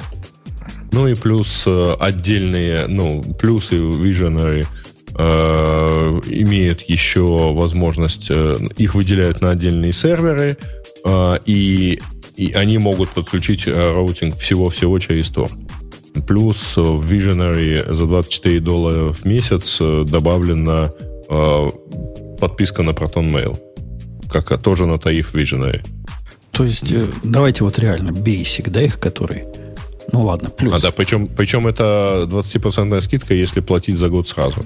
Вот, плюс за 8 долларов в месяц, это, по-моему, очень пристойная цена. Потому что мы, мы с вами, которые люди понимающие, поднимаем себе VPN на 5 долларов Digital Ocean э, дроплете. И, в принципе, тут цена уже сравнима. То есть вместо 8, вместо 5 долларов мы платим 8. Да, мы ограничены 5 девайсами. Ну, в принципе, 5 это достаточно для много для чего. Э, об этом думать не надо. Не то, чтобы про OpenVPN сервер особо думать надо, но про это думать не надо вообще. С другой стороны, это требует какого-то пасконного доверия такому провайдеру. И, по-моему, стремноватая идея, нет? Вам не кажется? Ну, я вспоминаю то, как они э, ломались, э, в смысле, как их ломали, как а, Proton Mail. Proton Mail, то есть. А, и поэтому как-то уже так это интересно на это дело посмотреть. как у них это выглядит с почтой. Но, в принципе, VPN сейчас развелось, конечно, как всего, как чего. Но мне не нравится, конечно, то, что они, судя по всему, очень интересно будет посмотреть. Они обещают не вести никаких логов. А, они педалируют тот факт, что Швейцария не Евросоюз и не а, является там, ну, не подчинена американским законам и так далее. А мне не очень нравится, что они а, все вообще заруливают в, в VPN. Ну, то есть это не... Э, ну, это как раз вот как бы так сказать. Ну, Грей, это не так, как вам надо, чтобы только на ВКонтакт ходить в России. Нет, это настоящий VPN. Это все как у больших. И от этого, кстати, вопросы возникают. А будет ли так же плохо, как с VPN, который ты поднял либо сам, либо воспользуешься любым чужим? Когда Google тебе говорит, чувак, ты вообще козлина, иди отсюда. Google, когда у вас Google ломается от использования VPN. Боюсь, что ну, здесь и не только проблем. Google на самом деле. И вообще, когда вы э, таким образом начинаете все заруливать через некий другой сервер, понятно, что а, коннект между вами и сервером это самое узкое чаще всего место. Ну, я могу себе представить, что у них там фермы, фермы, фермы, фермы и много-много ферм домашних животных. И этих серверов там миллионы, и будет все быстро. Однако, э, во-первых, вопрос технический. Это что за VPN? То есть клиент, который тут нарисован на экране, он какой-то слишком, слишком шикарный. Вообще это поверх чего работает? Это кто? Это что? Это OpenVPN? Это какой-нибудь L2TP поверх IPsec? Что это? Кто-нибудь знает? Кроме красивого клиента, какие, какие у нас есть да, OpenVPN у них? Но если OpenVPN у них, э, то... Ну, OpenVPN и э, IK version 2. Э, какая реальная скорость будет? Если у меня канал 100 мегабитный, OpenVPN прокачивать трафик э, ну, со стороны сервера это задача тяжелая. Это несомненно. Но это даже со стороны клиента задача не такая простая. То есть, насколько станет плохо э, в результате, если обычный домашний, ладно, компьютер, с компьютерами черт с ним, а какое-нибудь устройство с ограниченными возможностями, вот как из Ксюшного мира, какой-нибудь Android-телефон, насколько станет плохо и насколько быстрее он сожрет батарейку от использования такого VPN везде? Я не знаю. Кто-нибудь знает? Ну, вообще он ее сажает чуть быстрее, конечно. Потому что когда ты... Ну, потому что VPN тебе надо держать в соединении. Это понятно, да? То есть ты, у тебя не может уснуть даже хорошие, так сказать, мобильные телефоны. Они не умеют э, так уснуть, потом проснуться и быстренько, так сказать, заработать уже опять с VPN. Ну, это требует времени. Переподключиться там. Но пока ну, DNS да, обновлять, да. Или держать пока, это пока все время. Это все. Ну, мне кажется, переподключиться будет дешевле. Но ну, зависит, наверное, от того, насколько ты долго был idle. Если мы говорим о часах, то, по-моему, переподключиться будет больше иметь смысла. Не-не, а я имею в виду другое, Ксюш. Э, тут получается, что у тебя есть ну, если базироваться на том, что вот там, для чего используется VPN, да, но представь, что у тебя на мобильном, у тебя фактически есть либо состояние поднять э, соединение, угу. либо вообще в интернет не ходить. Вот, по-моему, так телефон не очень умеют. Может, дома лучше ну, на... если у тебя на... нет другого интернета, если у тебя есть только этот VPN-ский, то он будет просто коннектиться а у тебя есть другой интернет. У тебя А-а-а. есть другой интернет, через который ты поднимаешь VPN. И а поэтому это означает, что у тебя либо... Э, то есть, вот, вот я сейчас сформулировал, да, в чем проблема-то. А, если у тебя не поднят VPN, у тебя не секьюрное соединение, а ты остаешься как бы в интернете. То есть... А, Нет, получается... ты можешь просто сказать, что к этой сети я коннектиться не хочу. Я вот хочу коннектиться только вот к этой сети. И тогда а... ты будешь только в VPN. Почему нет? Не, не, подожди, а как ты можешь сказать телефону, значит, не коннектиться к этой сети без no, VPN? Да не, не, Грей, подожди. Это же решать, решать можно на разных уровнях. У меня, например, стоит э, такой Wi-Fi дома, сетка раздается, которая VPN на уровне э, раутера. То есть раутер дел, держит VPN-канал всегда. И как только я к этому Wi-Fi подключаюсь, у меня нет никакого переходного момента. Я либо VPN, либо не VPN. Но и... в этом случае тебе не нужен клиент на мобильном устройстве. Мне нужен клиент на раутере. Да, но клиент на мобильном устройстве тебе не нужен. Да, а тут это, получается, с этим что будет у тебя плохо, если либо... Ты... Да-да. С этим будет плохо с моим решением, если ты вне дома коннектишься. И да. ре- реально есть проблема. Вот, например, я э, когда внаружи у меня при подключении к любой чужой Wi-Fi точке стоит автоматизация, чтобы подключаться к VPN. И есть не нулевой такой промежуток времени. Видимо, ты про это говоришь, да, Грей? Не нулевой uh-huh. промежуток времени, когда ты еще не там, но уже подключен к публичной сети. Здесь тоже, видимо, такой не нулевой. Кстати, кто-нибудь знает, как снизить этот промежуток до нуля? Вообще это возможно как-то сделать? Там вообще, ну. мне кажется, надо не снижать промежуток, а по идее сказать, чтобы ничего... Ну, то есть твоя сеть не мог... Ты не мог ничего делать в сети. Да, я согласна с Грэем. Я говорила про такой setup, когда вот у тебя на, ро... на раутере, например, VPN. Угу. Тогда ты просто выбираешь ту сеть, которая раут... которую раутер предоставляет с VPN, а все остальные говоришь «не хочу». А если ты через телефон, то да, по идее... Мне кажется, что как бы минимизировать этот промежуток как не то, что невозможно, но это не главная цель. Главная цель, что если он, телефон ничего не будет делать, и только коннектится к VPN в этот момент, будет же, в принципе, все нормально. А, то есть... а как ты его заставишь ничего не делать? Ну да, я согласна, что это проблема. Но тут на самом деле есть другая. Э, смотрите, я вот что еще хотел сказать. Проблема же даже не в том, что у тебя э, телефон там есть во имя, пока он проснется, поднимет VPN и так далее. Проблема в том, что у тебя э, телефон, мобильный телефон, получается, не может, условно говоря, пассивно присутствовать в э, сети. То есть он не может сам ходить в промежутках, как бы. Он не, не должен получать никаких уведомлений. Мак... То есть нотификации-то полетят по инициативе сервера, а не э, браузер, ну, а не телефона, который там, должен проснуться и пулом ну, сначала поднять VPN, потом пулом сходить, например, забрать почту. Э, Макворц нас спрашивает в чатике в тему вопрос. Посоветуйте Firewall плюс раутер плюс NAS для домашней сети на старом железе типа P4. Дорогой, если выбросить твою дикую идею поднимать это на P4 на старом, ты пойди купи такой раутер, называется Edge раутер от э, Ubiquiti. Как это называется? Ubiquiti, да. No. Ну. Он стоит, по-моему, долларов 50. И этот раутер тебе даст все, кроме НАСа потому что нас это не его функция. Но прям работает нормально. Особенно за такие деньги вообще прекрасно. 59 ну, на самом деле стоит. можно купить практически любой э, раутер, совместимый с, например, с OpenWRT. Это не, не совсем так, потому что как только ты поставишь на этом деле VPN клиента, ты поймешь, что не все раутеры рождены равными. И этот не фонтан. Этот, прямо скажем, вам больше 20 э, э, ну, мегабот не даст на любом канале, какой бы у вас ни был. Но просто если вы возьмете вот любой Soho раутер, о котором Грег говорит, то он, там вам и 5 будет за счастье. Что-то а... я, знаешь ли, с тобой категорически не соглашусь, потому что я ровно такой вот сейчас купил, воткнул в него OpenVRT, и э, крутится на нем и OpenVPN, и все такое прочее. А ты скорость И померь. несколько сеток. А ты скорость померь, да. Оно действительно а крутится. Что вы имеете? Ты... У меня 100 мегабит. Ты не морочишься, ну, есть, не морочишься Ты имеешь в виду через VPN? Через VPN сколько у тебя проходит? Какие 100 мегабит? А, ну, у меня VPN заруливается не все, Поэтому, значит, через VPN я видел мегабит там 10-15. Ну, 10-15 это хороший результат при летной погоде. Эта балайка, вот этот маленький раутер мне дал 20, что в принципе хорошо совсем. При этом он такой. Чуваку, который, ник которого смак называется, понравится.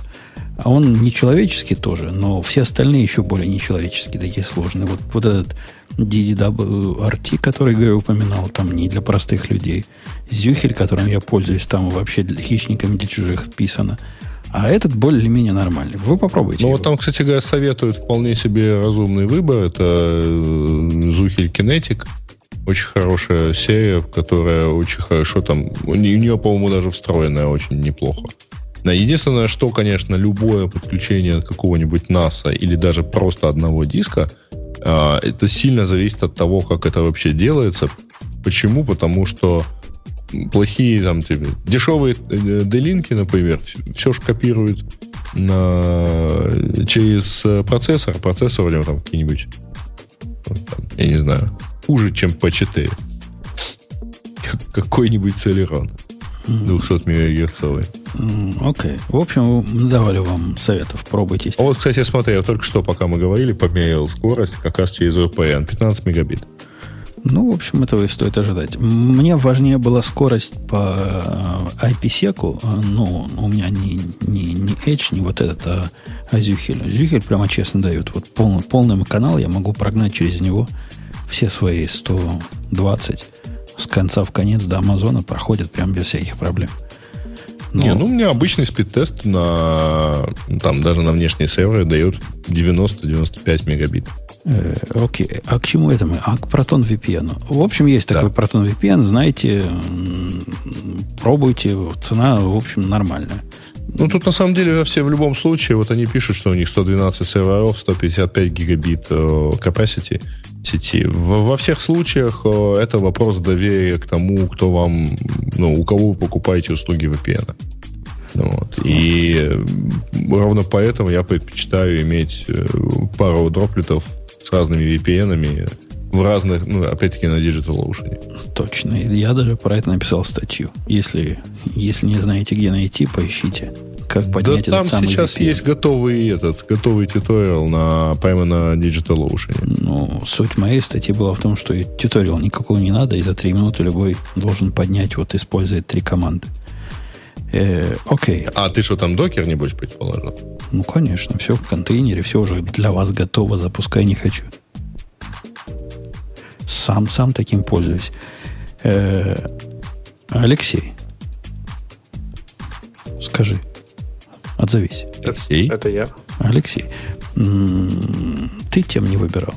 Конечно, гостям не по чину тему выбирать, но тем не менее мы тебе вот такой почет и рескепт покажем вместе с уважухой. Ну, выбери нам тему из тех, что смотрят на тебе. Я надеюсь, ты смотришь в news radio.com. Конечно. Конечно, я начинаю с них свой день. Э, я, да, чувствую ответственность. Э, я оказалось, что совсем не готов. Принять на себя буквально... такую ответственность.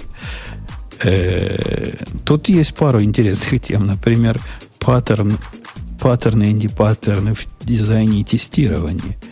Например, какая-то лендлес камера есть, которая в телефон залезет. Какая-то балайка для питона, которая называется опять Dash паттерны, может, на следующий раз оставим. Как раз уже, наверное, будет как раз выпуск, на котором мы такие штуки обсуждаем, нет?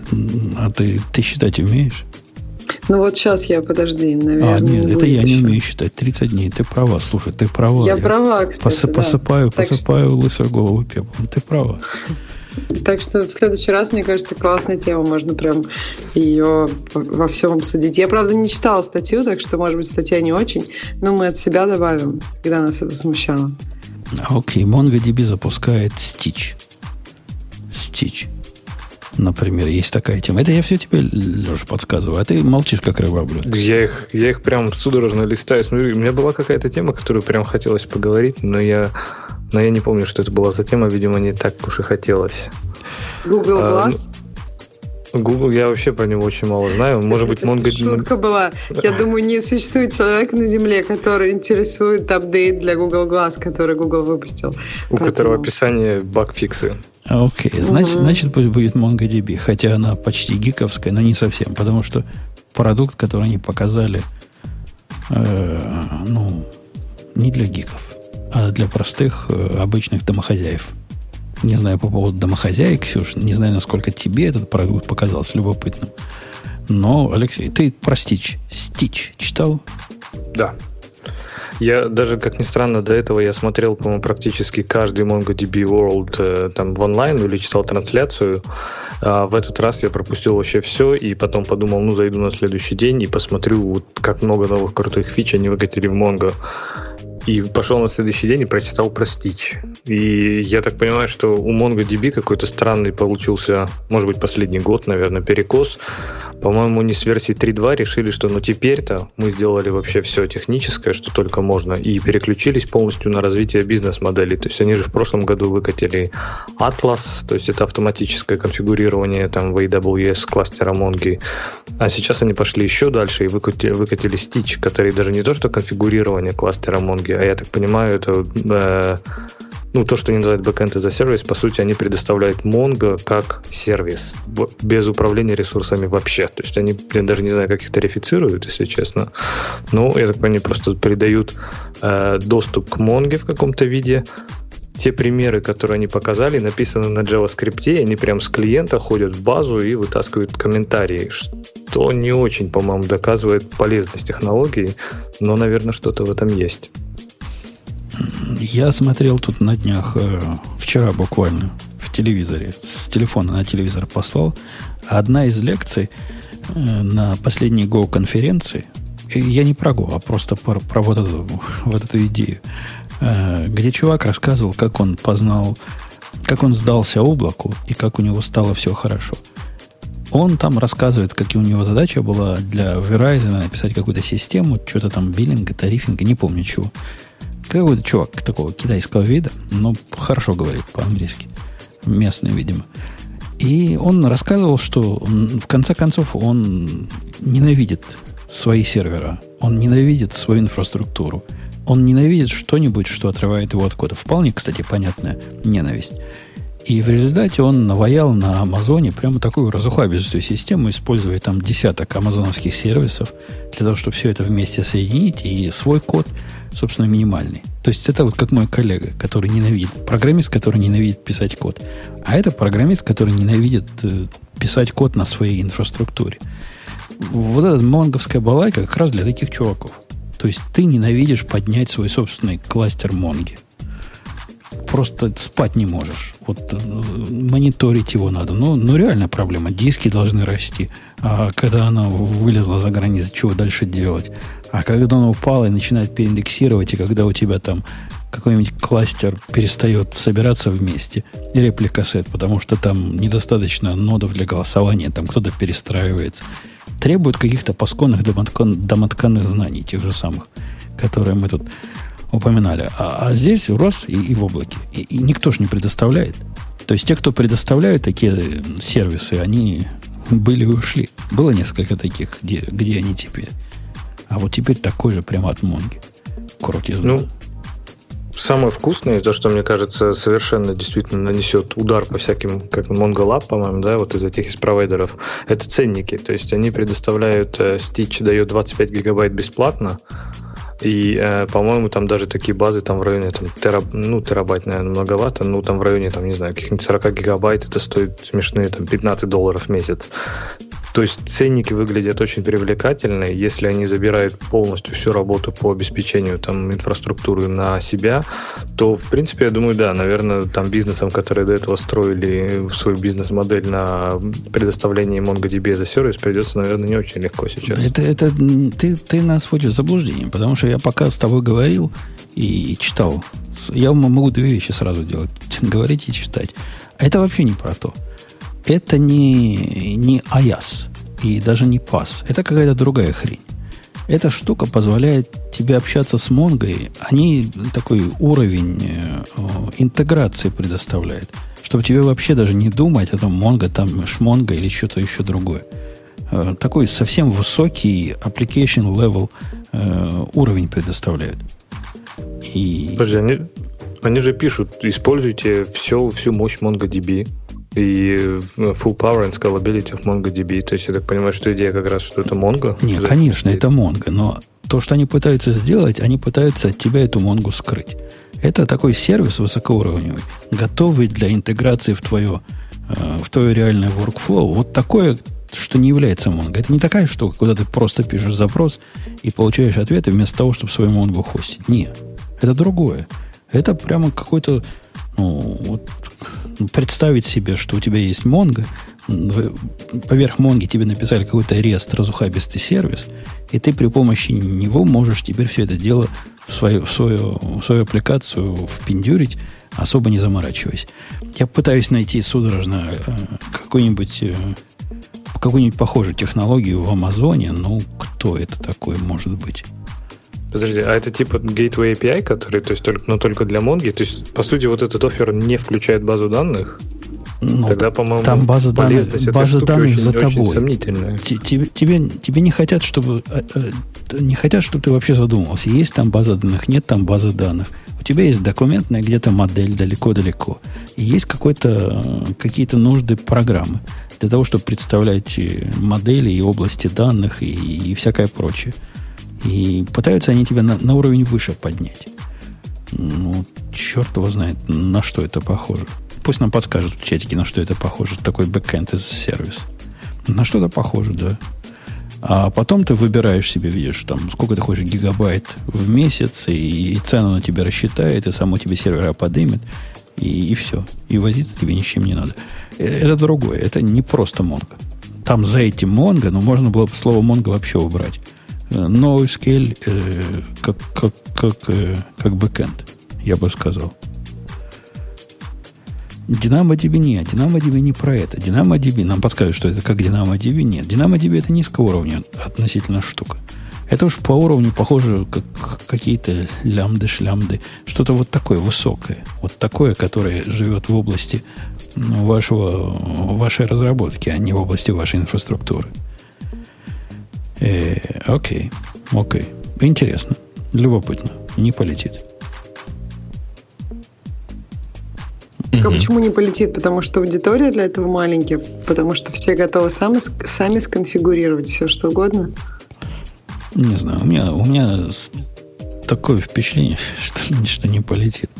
И, и, и не, даже не знаю почему. Какой-то слишком высокоуровневый продукт. У нас же были уже проблемы с продуктами высокого уровня. Э, и асы победили пасы. И вот это как раз в сторону тех побежденных где при помощи магии у тебя поднимается целый комплекс всего, и все для тебя готово. Разработчики сказали свое твердо нет. Сказали, мы хотим иметь контроль. Мы хотим точно знать, что мы делаем, и уметь это точно под свои нужды настраивать. Грей подсказывает, что у нас есть реклама, и я, конечно, ее поставлю. И вот прямо сейчас она Давай. звучала. Vscale – это облачный хостинг для разработчиков от разработчиков. Мы сами им пользуемся, уж поверьте. Помимо стабильности и высокой производительности, у Vscale есть почасовой биллинг, короткие пинги, быстрая и надежная сеть, снапшоты для восстановления и клонирования, панель управления для людей, много реально популярного ПО и, конечно, Application Programming Interface для автоматизации и управления. Мы любим опишки карточки, знаете ли. Введите код Radio T250 при регистрации, и этой суммы хватит, чтобы протестировать все. Ведь у нас почасовая оплата. Ну, хорошо. Молодцы. Что у них почасовая оплата? Какие предложения?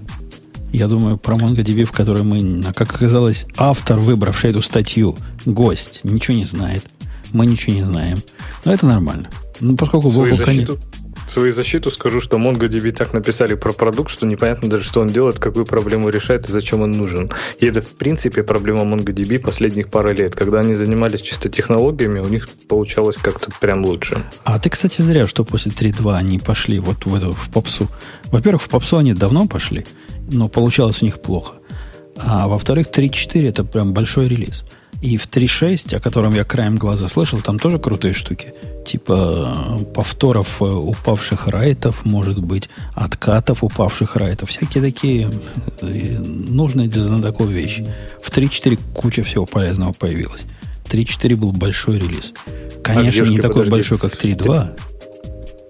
А вьюшки в 3.4, да, как раз появились, по-моему? Да. Read Only View. Да, вьюшки в 3.4 появились. Появилась в 3.4 вот эти валидейшены и кросс, э, кросс, э, как они называются, агрегации, которые по нескольким коллекциям могут ходить. Ну, вот этот а, join типа. лукапы, да-да-да, точно.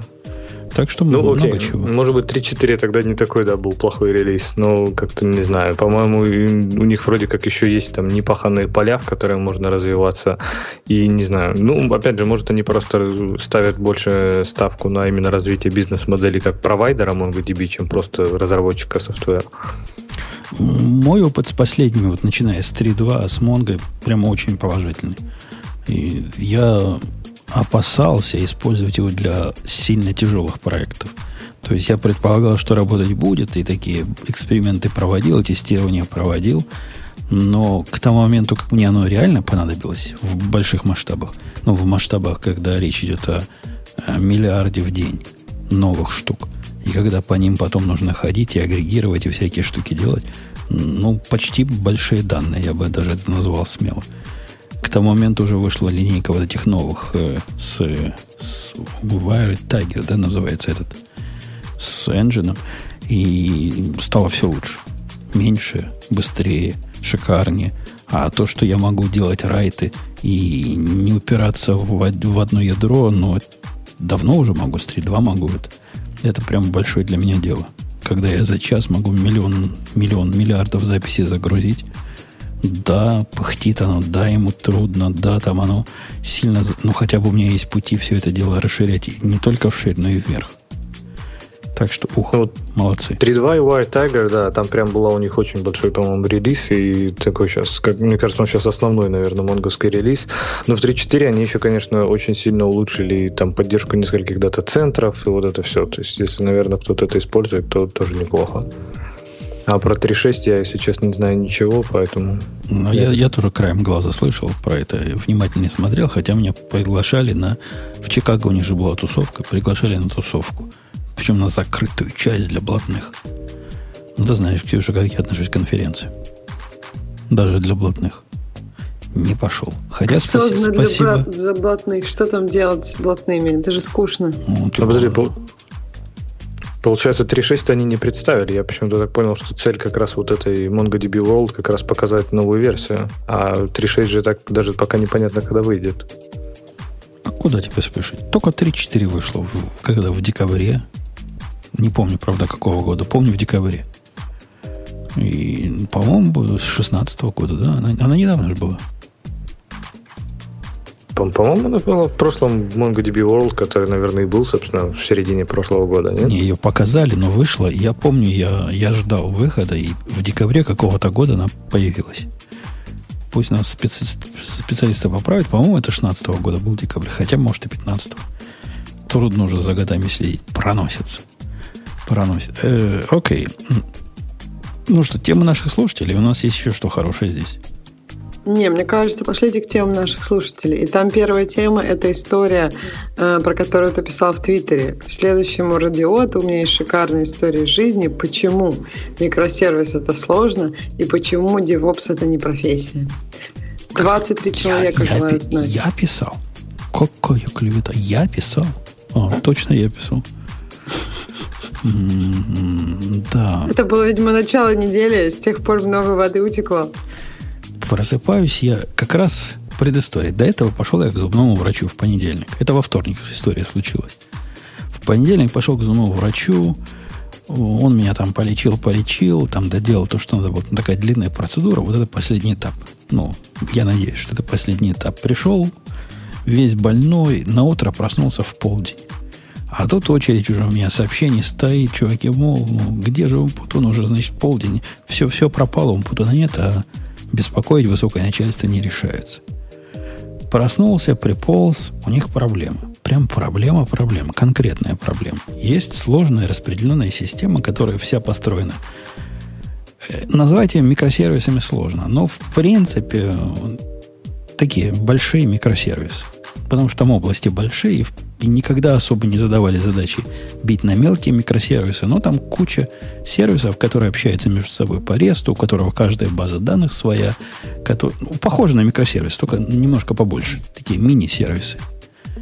И что происходит? Происходит то, что некоторые запросы к одному из сервисов 4 проходит, а пятый падает. Причем падает вот конкретно. Падает с ошибкой 504, там gateway timeout – и все сидят, лапу сосут, непонятно, непонятно, куда копать. С этого момента начинается вот наша история, где мы, я и еще чувак один, который тоже в прошлом веке, ну, в, я начинал в, конце 80-х, а он в середине 90-х нашу славную профессиональную деятельность. И вот мы вместе с ним. Не, не в конце 80-х. В 91 году моя первая нет, в 89-м. Мальчик в 89-м родился. Вот как раз тогда я начал профессионально работать. Да, в конце, в конце 80-х. Мы с ним вдвоем, сколько, 50 лет опыта на двоих. Копали эту проблему в течение 4 часов. Чтобы пытаться отследить, каким образом между этими микросервисами все это ходит. То есть, как оно ходит, мы знали. Он автор. Большей части я автор какой-то мелкой части. Инфраструктуру вокруг этого я настраивал но и логинги у нас есть, и все понятно, как оно сводится, но мы видим, что происходит, но объяснить никак не можем. То есть такое впечатление было, что по какой-то непонятной причине Elastic Load Balancer, который снаружи стоит, на некоторые случайные запросы, которые ничем на вид не отличаются от других запросов, время от времени говорит не в силах. При этом он так таинственно говорит, что мы даже не видим, что он пробует этот запрос переслать на, на тот сервис, с которого не в силах. Представляете, мистика полнейшая. Запрос приходит. До лот балансера доходит 100%. Потом уходит куда-то в никуда. Где-то в, этом, в, в этой никуде ждет 30 секунд, и после этого падает, что гейтвей, значит, не смог. Микросервисы, дорогие мальчики и девочки, отлаживать сложно. Понимать, что там происходит, очень сложно. А когда какая-то нетривиальная проблема, возникает как раз вторая часть моего высказывания о том, что DevOps это не профессия. Потому что ну, кто занимается вот этой проблемой э, в мире хипстеров? Вот тот самый мифический DevOps. И этот вопрос как раз мы подняли с коллегой. Я ему говорю, чувак, ты мечтаешь? Он как раз мечтает, чтобы мы взяли DevOps человека. Вот чтобы вот этим занимался. И говорю ему, представляешь, мы тут с тобой вдвоем. Ты знаком со своей частью системы. Я знаком со своей частью системы. Мы оба достаточно знакомы с, э, со всем, что бывает вокруг. Мы в этом деле десятки, десятки, десятков лет. И мы с тобой вдвоем 4 часа не могли с этой проблемой справиться. А представляешь девопса, который как продвинутый сисадмин. Сисадмин на стероидах, у которого есть какие-то особые знания, как в AWS и все. Ну, кого мы можем нанять? Продвинутого, который про AWS знает, который в Linux и в Unix просто 6 лет. И вот как он будет с этим разбираться? Это проблема сложной организации общения между конкретными аппликационными сервисами – и эта проблема так. очень редко упирается. Вот в наша теория, что это ELB, это проблема как раз такого уровня, до которой, до какого вы, выхода дошел бы, до какого вывода дошел бы самый продвинутый DevOps. Он бы на этом остановился, потому что дальше ему идти... Это не было ELB. Мы ее, конечно, проверили. Это было совсем-совсем другое. Так что вот, вот такая история жизни. Не знаю, насколько понятно я ее объясню. Не, ну, может быть, DevOps бы мог с вас забрать эти 4 часа работы и сказать, ага, вот до приложения B запрос доходит, но не уходит обратно ответ. То есть он бы мог эти 4 часа вам просто спасти и э, Так мы 4 часа не разбирались, что? Мы разбирались почему. Что стало понятно в течение первых 7 минут? Мы увидели, что 504 приходит с ALB, и в логе не появляется. Вот да, это работа, которой, наверное, какой-то DevOps смог бы справиться посмотреть логи ну, там, посмотреть. Это 5 минут заняло из 4 часов. Ну вот видишь, уже продуктивность улучшилась. Это не, у... это не улучшилось. Остальное время мы как раз занимались э, осмотром того, что же может вызвать вот такой странный эффект. И та, там еще большая мистика была. Там, по сути, один как бы один ELB был на сервис A, второй ELB был на сервис B. Некоторые запросы на сервис A внутри редиректились на сервис B. Ну, по дизайну. Он как бы один другой просит и тоже ходит через ALB. И вот запросы A на B на один и тот же запрос, на один и тот же как бы команду иногда не, не работали, а все запросы на B, которые по сути вызывали тот же самый код, работали всегда быстро. В общем, мистика была еще та. Не поверите. И никакой бы DevOps тут в жизни бы не справился. Потому что DevOps это это фикция. DevOps это не, не человек. DevOps это то, чем мы занимались со своим коллегой. И DevOps это как раз так, такой уровень образования, организации и подхода, который позволил нам с этим совсем в конце концов разобраться. Так а он в итоге э, согласился, что DevOps, DevOps здесь не место, или он продолжает согласился, что... согласился. Это был вообще, он вообще ни в чем не соглашается. Этот чувак такой упертый. Если вы думаете, что я упрямый, то вот этот делает меня как стоячего. И он согласился. И потом даже мои слова на каком-то э, совещании процитировал. Правда, как свои, но он это любит. И я не против. Я, я помалкивал. Рассказал, как большое открытие, что, мол, если мы тут вдвоем не справились почти – то что бы делал вот тот самый DevOps? Да, девопса в этой истории вообще не было. Ну, конечно, не было, потому что девопсов ни в каких историях не бывает. Это я отвечаю Олегу, который рассказывает, что не было девопса. Зачем, же нам, зачем же нам тогда девопс? концом у тебя. Ну, мы, мы не поняли как бы всех деталей, но мы построили очень внятную картину того, что, чем это может быть вызвано, и поняли потом, какое, какое место надо крутить. Покрутившее это место, стало лучше. На следующий день опять упало, но он опять то место покрутил. Теперь он знает, какое место крутить. И это уже большое дело. История со счастливым концом, да. Да, да, все, все. Но, но сложно, сложно, дорогие мои, отлаживать вот такие проблемы распределенные. Ну, вообще конкретно сложно. Вы 33 раза подумайте перед тем, как писать распределенные системы. Это даже не про микросервисы, а про системы, которые много, из многих частей, и эти многие части на многих нодах и в многих регионах и географически распределены. Прямо очень сложно. Э, окей. Вам не нужен DevOps, другим нужен. Так вы DevOps не то понимаете. DevOps, повторюсь еще раз, это не человек. И никогда DevOps, мне кажется, никогда ни у кого DevOps не подразумевался как, как синоним сисадмин. Если вы хотите сисадминов, ну, берите сисадминов, но не называйте их девопсами, не путайте, не путайте на население. Это про другое. Э, да, следующая тема. Следующее у нас тут как, мы, мы что-то уже забрали, потому что тут и MongoDB. А, вот есть э, тема блеска нищета Go.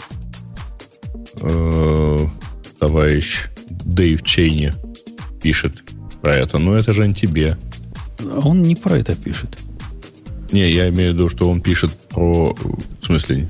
Но он не про блеск нищету Go пишет. А, Окей. Он пишет про то, что простота лучше воровства. Если вы уж хотите на русский язык это переводить.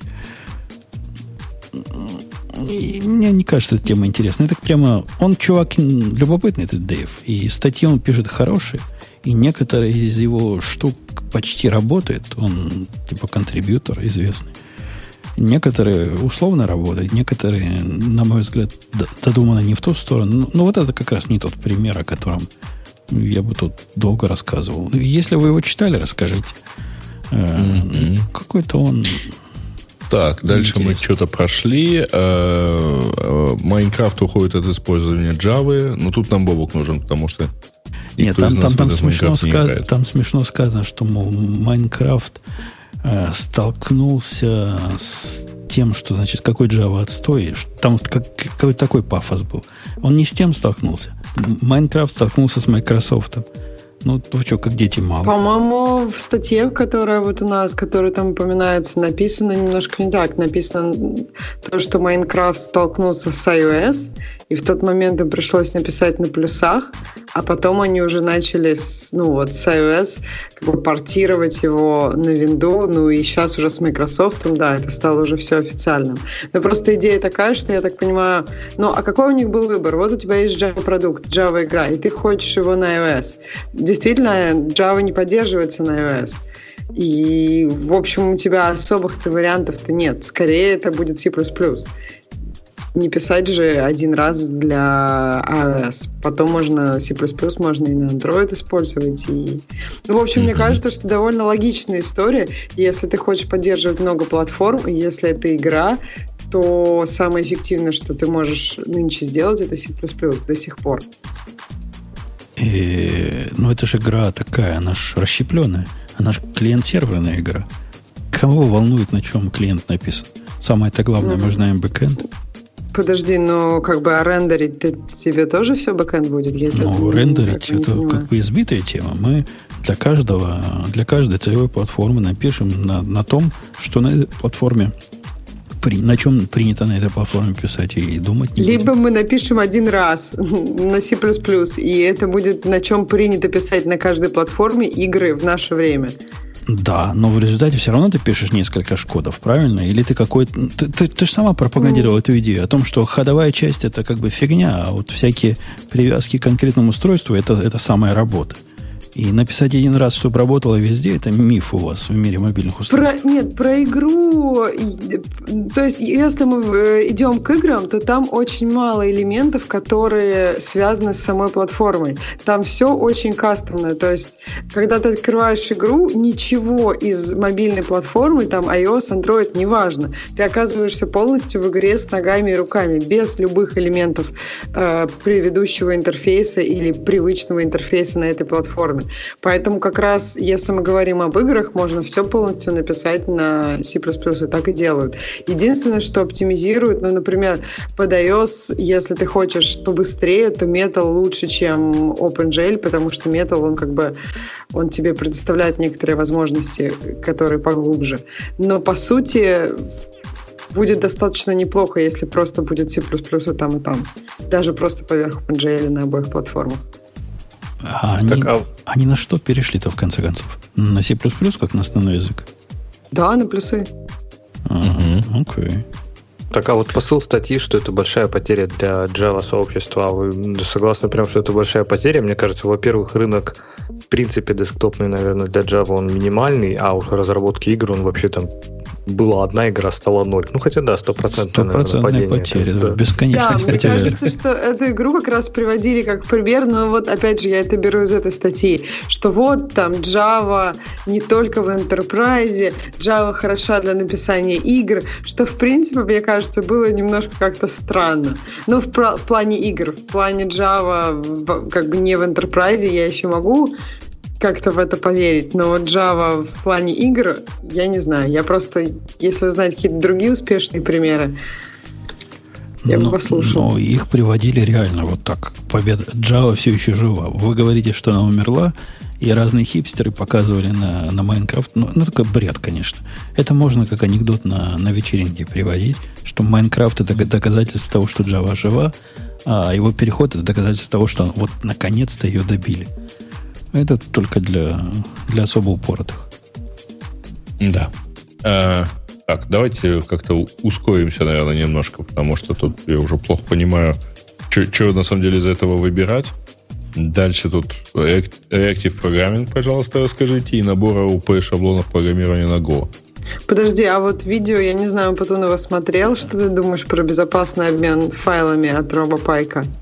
А, а, кстати, любопытное видео. Оно как-то Go не особо относится, хотя было на Go фесте этом. Я ее посмотрел с любопытством. Ну, Пайк, конечно, чувак такой интересный. Он там пилит свою систему для глобального наименования любых объектов. И объекты эти, по сути, не, не только файловые, объекты файловой системы, какой-то неизвестные вам. То есть это такая штука, которая поверх всего, по идее, может работать ну, например, поверх Твиттера.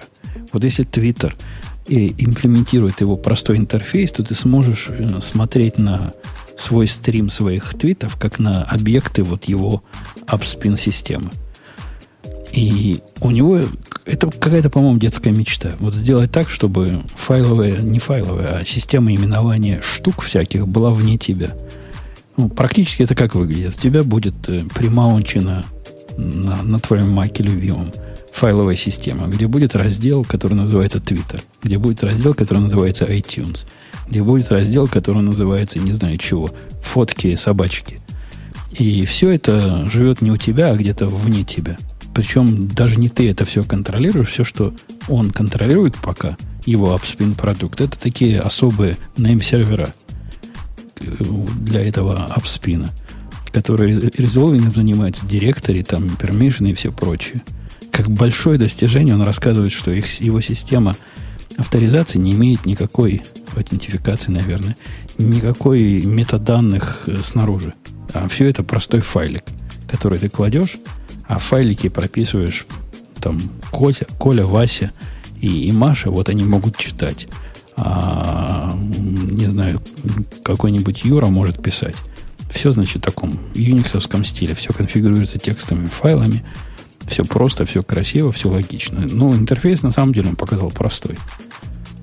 Интерфейс, в смысле, интерфейс, вот как программист понимает слово а интерфейс. А какую это проблему решает? Проблема в том, что он говорит, вот вы, коллеги, пытались когда-нибудь кому-нибудь закинуть фоточку э, с вечеринки? Для того, чтобы ваша фоточка лежит в каком-нибудь дропбоксе. Что вы делаете? Вы берете эту фоточку, скачиваете себе на компьютер – и потом посылаете ему имейлом, ну, например. Или там в месседж кладете эту фоточку. А почему говорит? Да потому что, например, Dropbox не позволяет открыть одну ссылку для одного человека. Dropbox вам позволяет такое сделать. Ну, например, ваш получатель не в Dropbox. И проблемы расшаривания информации, которые в клауде как бы и так уже расшарены, э, таким ограниченным образом, они ну, реально серьезная проблема, которой нет простого решения. Вот он хочет предоставить простое решение. Систему именования и доступа к любым объектам в любых облаках. Так а разве, если ты не в Dropbox, ну, вот когда Dropbox позволяет тебе сгенерить ссылку, и вот по этой ссылке будет доступно, то есть человек может скачать это. Э, ну, то есть такие hidden ссылки. И ты просто даешь ее человеку, и в чем проблема? Ему даже Dropbox аккаунт не нужен. Ну, проблема в том, что, во-первых, секьюрностью этого, этой ссылки так большие вопросы э, возникают, с одной стороны. С другой стороны, он хочет, чтобы данные, которые он не хочет, чтобы это было связано с Dropbox. Он хочет универсальную систему расшаривания чего угодно. Вот, например, видео у тебя какое-то есть, он рассказывает, к примеру, у меня стоит камера наблюдения за, за спальней, где какой-нибудь младенец. И, а как ее расшарить? Это надо, значит, копаться в настройках этой камеры, искать, как, значит, все это организовать на какой-то особый сайтик. А тут у меня это будет просто объект в моей файловой системе. Я его чем угодно открою, и только, только я или только тот, кому можно этот объект специально именованный открыть. И смотрю. Вот эта сущность тоже под... Любо, любые сущности, которые стримятся или загружаются, или любые, значит, доступны у него, в его, в его апспине. Она, ну, вообще, да, она не, то, не только система именования, там не только директори сервис, но и storage. Он еще и хранит все это. То есть оно еще, ты можешь где-то хранить все это дело. То бишь, Twitter тебе дает API, который все это реализует. И, в принципе, ты можешь на своих серверах все это либо кешировать, либо хранить. Все это как бы твое. Так, а у него универсальная какая-то список юзеров есть? То есть он что в качестве идентификатора пользователя использует? Там, email. Э, email. email? Email. А он говорит, email чисто, ну, чтобы какой-то ID был. Ну, вот решили они как ID похоже на email, хотя, говорит, этой системе все равно. У тебя в namespace будет там, например, slash u, он предлагает это маунтить через fuse как слэш u, а потом там собака, он потом ком, собака Ксюша, ТРП, собака Грей ТРП. То есть ты всех их будешь видеть, если они тебе дали разрешение что-то от себя видеть.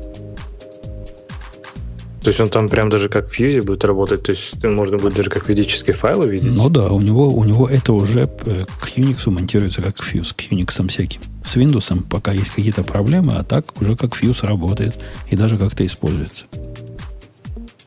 Оно уже почти, почти живое. То есть это глобальная база данных всего интернета, в общем-то. Это похоже на комбинацию какого-то какого специального name-сервера – с одной стороны, который все объекты умеет резолвить, а с другой стороны глобальный сторож для, для всего на свете, а с третьей стороны прокси ко всем остальным глобальным сториджем в, в, в облаках. И все это унифицировано при помощи одного и того же, э, даже не протокола, а соглашения. API такого. Вот так вот. Вот такая лекция. Посмотрите, любопытно. Там все просто. Это не про Go. Там он пару слайдов показал э, с Go, но исключительно для того, чтобы доказать, насколько простые интерфейсы надо реализовать любому, кто хочет эту, э, в эту тусовку включиться. И, наверное, просто потому, что это было на каком-то там Go-фесте рассказано, поэтому у него не было варианта. Ему нужно было показать слайды с Go. Ну, конечно. И вот этот у него, который на нем нарисован, штучка, вот как она называется, вот это лого. А, оно похоже на, на гошного гофера, но на другое, какое-то совсем уж грустное. Он там сказал, что оно такое грустное, потому что оно смотрит на безнадежные попытки злоумышленников пробиться ваши приватные данные. Он там, кстати, в, в виде одного из случаев использования рассказывал, например, вам надо какие-то интимные данные поделиться со своим доктором или со своим э, бухгалтером. Вот как сейчас интимно поделиться? Ну вот реально, вот как ты поделишься с бухгалтером? Бухгалтер вообще человек далекий от, от всего на свете. А просит, что ты ему прислал свой э, ну, отчет по налогам. И ты как дурак будешь посылать имейлом, потому что никак иначе он понимать не может. А вот теперь будет способ напрямую с ним расшариться при помощи вот такой волшебной ссылки, которую только он сможет открыть и все у себя там увидеть. Так получается не совсем напрямую, то есть он все-таки куда-то заберет этот файл. Этот файл с самого начала там. У него-то идея, что у тебя вообще не должно быть файлов на твоем компьютере. Они все у тебя там, понимаешь? Они там родились. Ты его там создал, этот файл. Ты его там в этом в апспине держишь всегда. Ты его не выкладываешь туда для расшаривания, а он там просто живет. Окей. Ну, звучит прям глобально.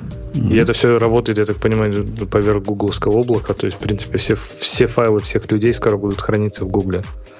Но он даже на это не, не... Он говорит, мы не хотим вообще этим заниматься. Вот он и его команда говорит, да, мы сейчас держим директоре. Там самое главное даже не где хранится, а как адресуется. Мы не хотим его держать, но пока просто не нашли лучшего способа, кто, кто бы его поддерживал и где его разместить. Где наши новые сервера вот эти, на им сервера разместить. Так что он вообще не пытается. Он как раз говорит, что это не для того, чтобы Э, решить проблему корпорации по обмену. У них там свои уже есть решения. А это для простых людей. Вот такие простые люди, как, как я и Роб Пайк, мы захотим поделиться чем-нибудь. А как, как, как, как, как без апспин? Вот теперь сможем. О, вот такая, вот такое введение в апспин. Поглядите, видео любопытное. Ксюша, Грей, что дальше? Дальше Бобок уже сказал, э, Грей уже сказал про Бобука, который про которому вопрос про питон. Наверное, в этом особого смысла нет без Бобука. И дальше угу. есть набор ООП-шаблонов для Go. Ну, то есть я так понимаю, что это те же шаблоны, просто какой-то взгляд, используются ли они в Go, есть ли в них смысл в Go и так далее. Я не знаю, что про это можно рассказать. Наверное, если вам это интересно, у нас есть э, ссылка на GitHub с этой страничкой в темах, если вас это как-то интересует. Я не думаю, что там есть какие-то глубокие, там вопрос, опять же, в чем отличие они наоборот, от классических, они и наоборот, дальше это джавовские. Они, они, Ксюша, наоборот, не глубокие, они глупые. Это попытка написать и э, реализовать шаблоны, которые придуманы, в общем-то, для языков типа Java, на языке совсем другого типа. И глядя на них, иногда слезы наворачиваются на глаза – как они билдеры прикручивают туда, как они э, factory методы туда прикручивают. В Go это решается другими способами. Это язык про другое. Там, там вот так не надо делать. Там некоторые шаблоны прямо реально нерелевантны. Там есть свои заморочки. Но вот эти шаблоны, некоторые из этих шаблонов проектирования, как зайцу стоп-сигнал подходит к Go. Мне кажется, что тут про шаблоны просто люди как-то пытаются натянуть конкретную имплементацию. Про шаблоны, на мой взгляд, нужно думать как вот шаблоны проектирования, если мы говорим про здание. То есть есть разные подходы, там, колонна. То есть то же самое про шаблоны, которые для программирования. И когда мы пытаемся натянуть какие-то конкретные, ну зачем, я не знаю, хижине колонна? Ну то есть просто идея такая, смотря что мы строим и смотря какие мы используем материалы. Если мы там из дерева, то, наверное, тоже. То есть, опять же, и мне кажется, что какие-то из шаблонов вполне же будут работать и для Go тоже тоже, правильно? Да, конечно. Вот пример, смотри. Они тут рассказывают, как реализовать паттерн э, стратегии. Это, этот шаблон в функциональных языках смысла как шаблон не имеет, потому что там все так реализуется. Но когда ты поведение передаешь при помощи функции, которую ты можешь ту или иную поменять, назвать это шаблоном трудно в случае функционального языка, согласитесь. И примерно так же назвать это трудно в случае процедурного языка, где есть функции в виде э, сущности первого порядка. А он нет, он пытается сделать нечто похожее на стратегию, которую надо было делать бы в ООП языке. Посему оно как-то не очень, не очень в его детали в пазы входят. Но мне кажется, эта статья немножко показывает проблему, что, э, ну, вообще использование паттернов, что очень часто люди даже действительно не понимают, какую проблему они решают, но они пытаются их реализовать. И в этом смысле, я не знаю, мне кажется, по своей вредности вот эта э, книга про Object Design Patterns или вот, вот эта банда четырех, она, ну, в моем личном списке, она ну, входит стабильно в топ-3 самых вредных книг в программировании, потому что, по-моему, самое разрушительное последствие, и вот как раз люди начинают писать на функциональных разных языках, не знаю, абстрактные фабрики классов, пытаться делать вообще какие-то свои, я не знаю. То есть пытаются загнать язык в рамки паттернов, а не применить паттерны поверх э, парадигм языка. И так вот это не раз... проблема людей. Мне кажется, что все, что ты сейчас говоришь, это просто, я не знаю, мы взяли инструмент и используем его неправильно. И мне не кажется, что от этого молоток плох из-за того, что кто-то им голову соседу разбил. Ну, это да, но я к тому, что пат, э, вообще вот это, если говорить уже про книгу и про то, как паттерны там в свое время появлялись, они появились там, чтобы, не знаю, костылями обложить Java, чтобы с ней ей хоть как-то можно было пользоваться. И, не знаю, сейчас даже, в принципе, не знаю, я никому эту книгу, наверное, читать особо не порекомендую, в общем-то, как раз как сборник вредных советов. Потому что, действительно, кому в голову придет строить иерархию классов, чтобы переопределить стратегию, если можно просто передать функцию? Ну, тогда нельзя было. Тогда, тогда надо было как анонимный класс, который выглядел страшно, работал еще страшнее, и понять было трудно. Поэтому они пытались реально, да, это как-то красиво с их точки зрения сделать. Э, а тут некоторые паттерны, вот из списка я зашел, они вообще к банде 4 не относятся никак. Он, по-моему, все, что автор решил, что паттерн, он сюда внес. Он начинается с таких классических разных – синглтоны, бриджи, декораторы, фасады и все прочее. А потом идет дальше. Например, там у него есть э, паттерн э, publish, subscribe, push, pull, э, прерыватели, дедлайны. Это все не относится, по-моему, к банде никак. Fail fast, deadline. Я вот что-то тоже, мне кажется, что это уже совсем что-то из другой, из другой оперы. Мне кажется, что тут можно на это... Как, мне кажется, нужно понимать контекст, когда ты понимаешь, когда ты читаешь книжки, которые были написаны там, не знаю, 30 лет назад. То есть невозможно их читать без контекста. Были другие условия, э, и проблемы некоторые решались другим образом. Если это не учитывать, конечно, можно... Просто мне кажется, никакую книжку нельзя использовать как Библию и делать все по ней. Э, нужно понимать, что все, что мы делаем, это трейдов, и где-то что-то работает, где-то нет. Просто это баланс и поиск того, что будет для этой ситуации идеально. Да, да. Я на этой неделе, кстати, пытался написать идеальный код. Вот у меня, у меня была задача написать код, который работает с одной стороны, а с другой стороны таких э, подобных э, штук надо будет написать не мне, а моим двум программистам э, с таким не очень высоким уровнем понимания всего много. Ну, штук, не знаю, 20. А если повезет, 200. И я его рефакторил, наверное, раз 20. Вот этот код пока, пока не довел его до состояния, когда э, ну, смотришь, слезы наворачиваются. Дальше улучшать некуда. Просто интересная задача была. Написать рабочий код оказалось дело одного дня. А вот сделать его так, чтобы его можно было в учебники внести и потом показывать всем, делая как я, заняло еще дня 3-4. Так что да. Но иногда интересно, знаете, написать идеальный код. Что-то в этом есть. Э, не часто приходится такое делать. Потому что и не идеальный работал точно так же, как идеальный. Но вот для, для орлов мне надо было его побить аккуратненько, сделать все куски абсолютно тестируемыми, сделать все неявные части явными. Э, разные методы, которыми я пользуюсь, например, где я, не думая, вернул бы канал и запустил бы там в бэкграунде горутину, который этот канал наполнял. Тут я сделал совершенно явный, разбитый на два шага, где API прямой и синхронный, как, как можно синхроннее, где асинхронность вся, вся в руках клиента, э, клиента. В общем, интересная, любопытная задача.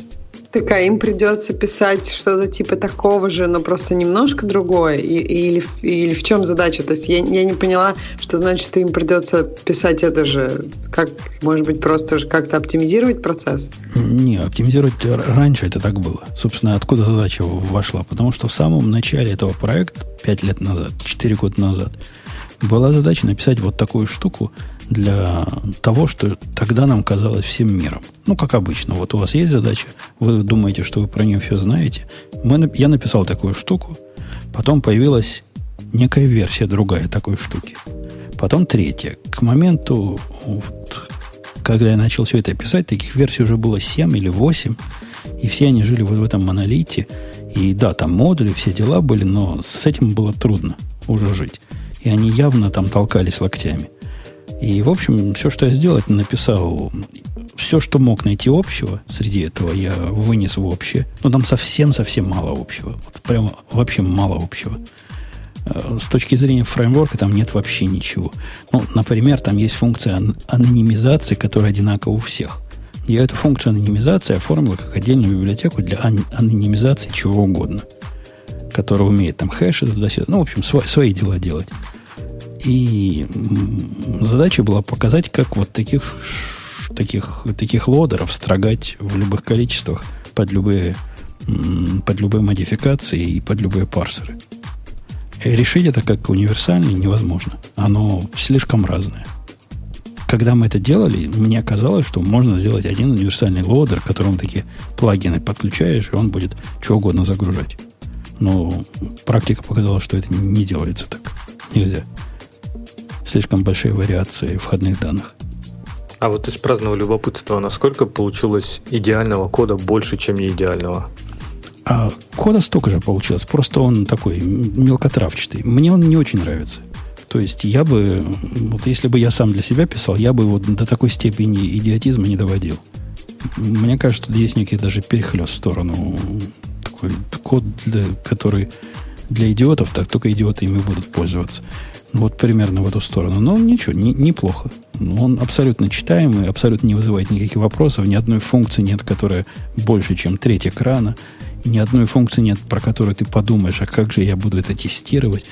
Ни, ни одного создания объекта такого жесткого внутри не происходит. Все инъекциями происходит. В общем, все как, как, как надо.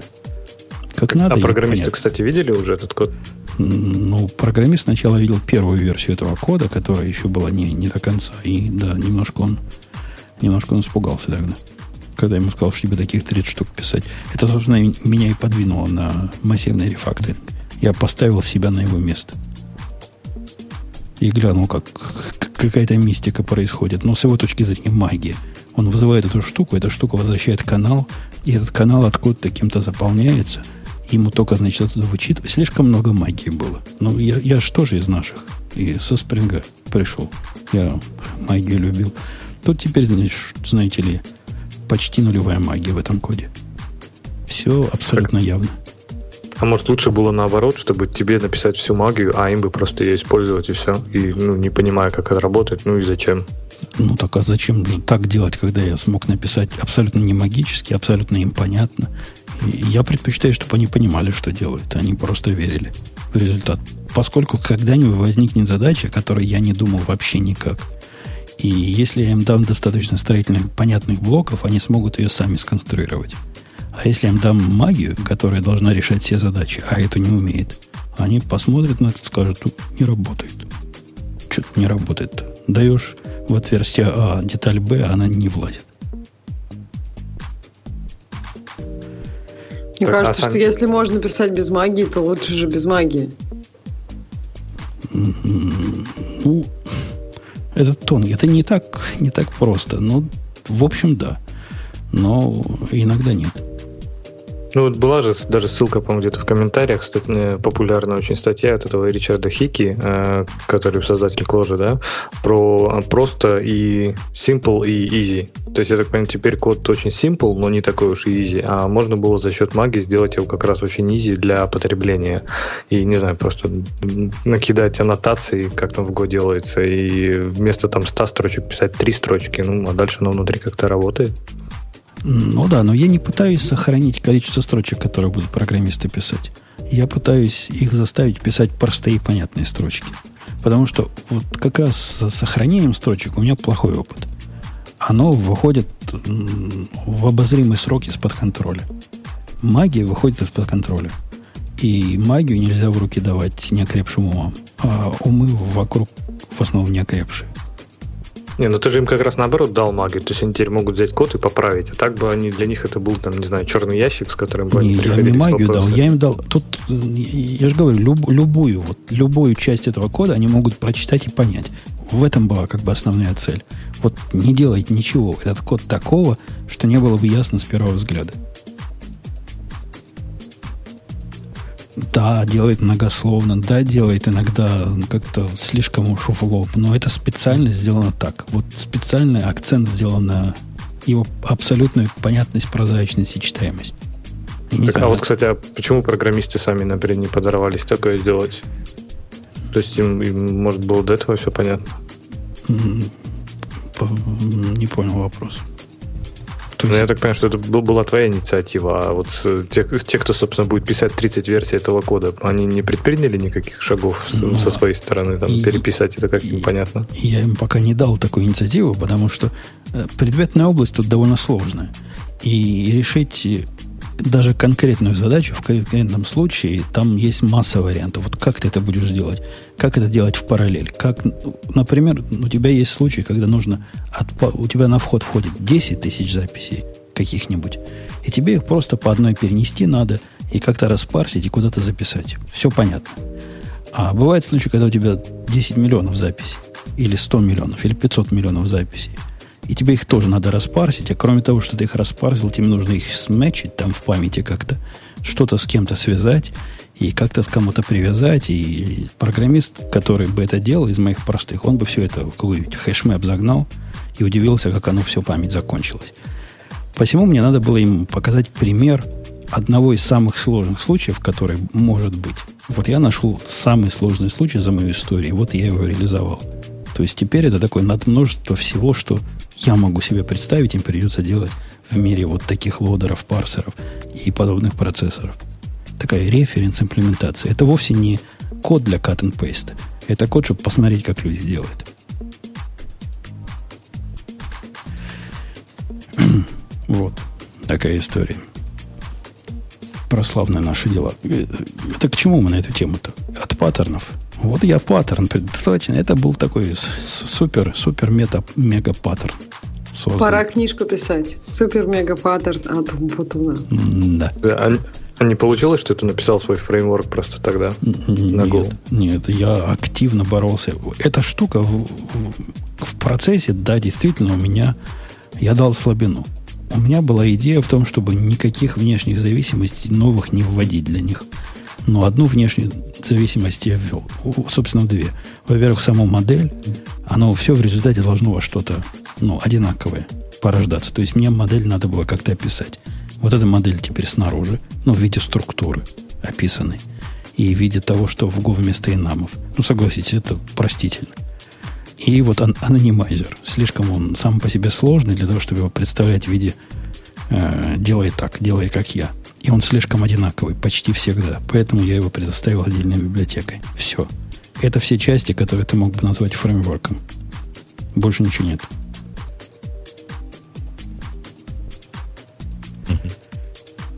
Следующая тема.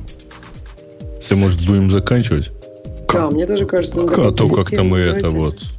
Про вот, полугиковский выпуск вообще получился с вашими паттернами. А, разве что вот тут сериал в письмах между Дуровым и Роскомнадзором, но там как-то все смешно и все равно непонятно. Ну, а как, вам, а как вам требования? Почему мы не развиваемся?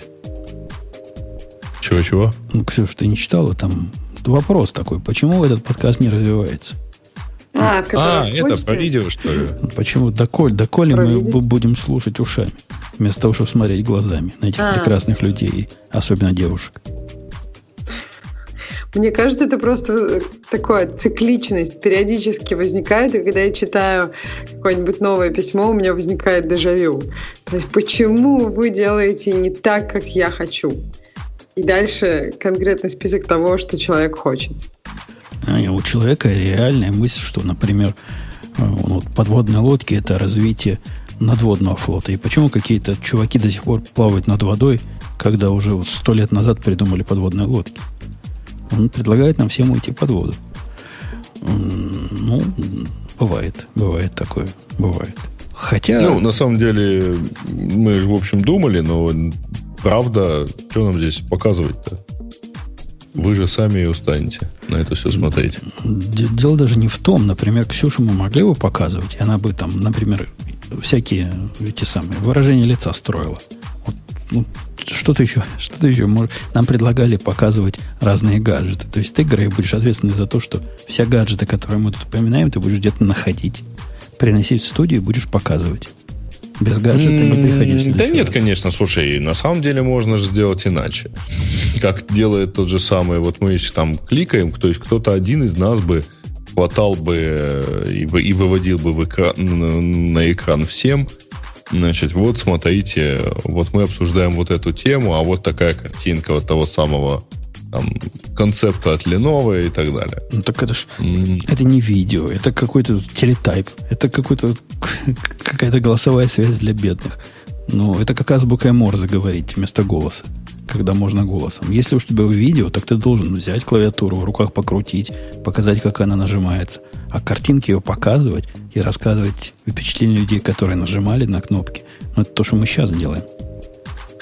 Не, а, это... как док... а как докер показывает? Подожди. Ну как? Не видел, как на конференциях показывает судорожно демонстрации программ. Показывает он сначала идут слайды, слайды, слайды. Потом говорит, сейчас я вам код покажу.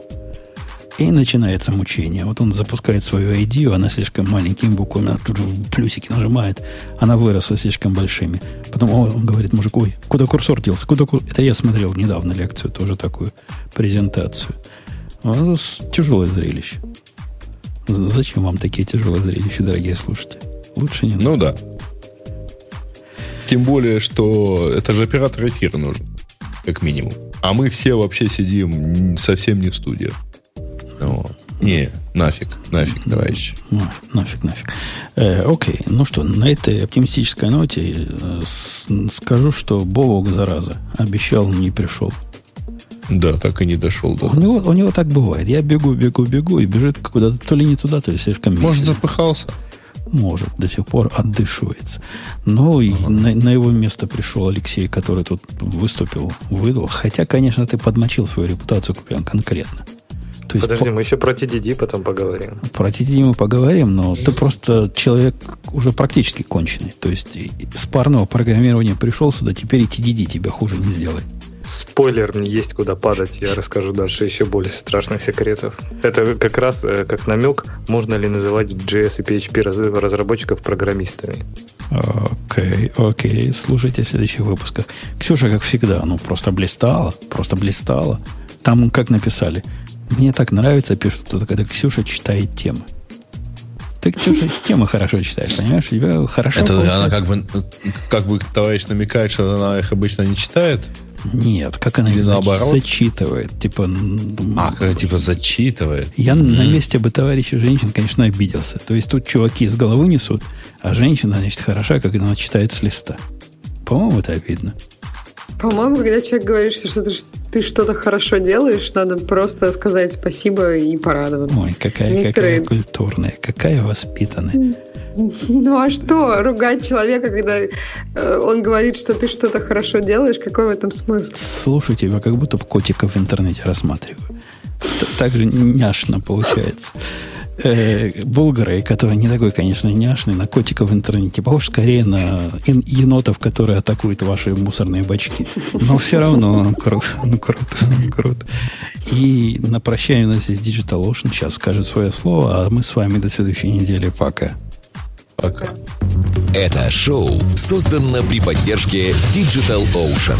Digital Ocean – провайдер доступного облачного хостинга. Всего за 55 секунд и 5 долларов в месяц вы можете создать свой облачный сервер в одном из дата-центров, расположенных в Нью-Йорке, Сан-Франциско, Амстердаме и Сингапуре, и управлять им с помощью простой, интуитивно понятной панели управления или воспользоваться мощным API. Начните прямо сейчас. Введите промокод RadioDefist при регистрации и получите 10 долларов бонуса на аккаунт.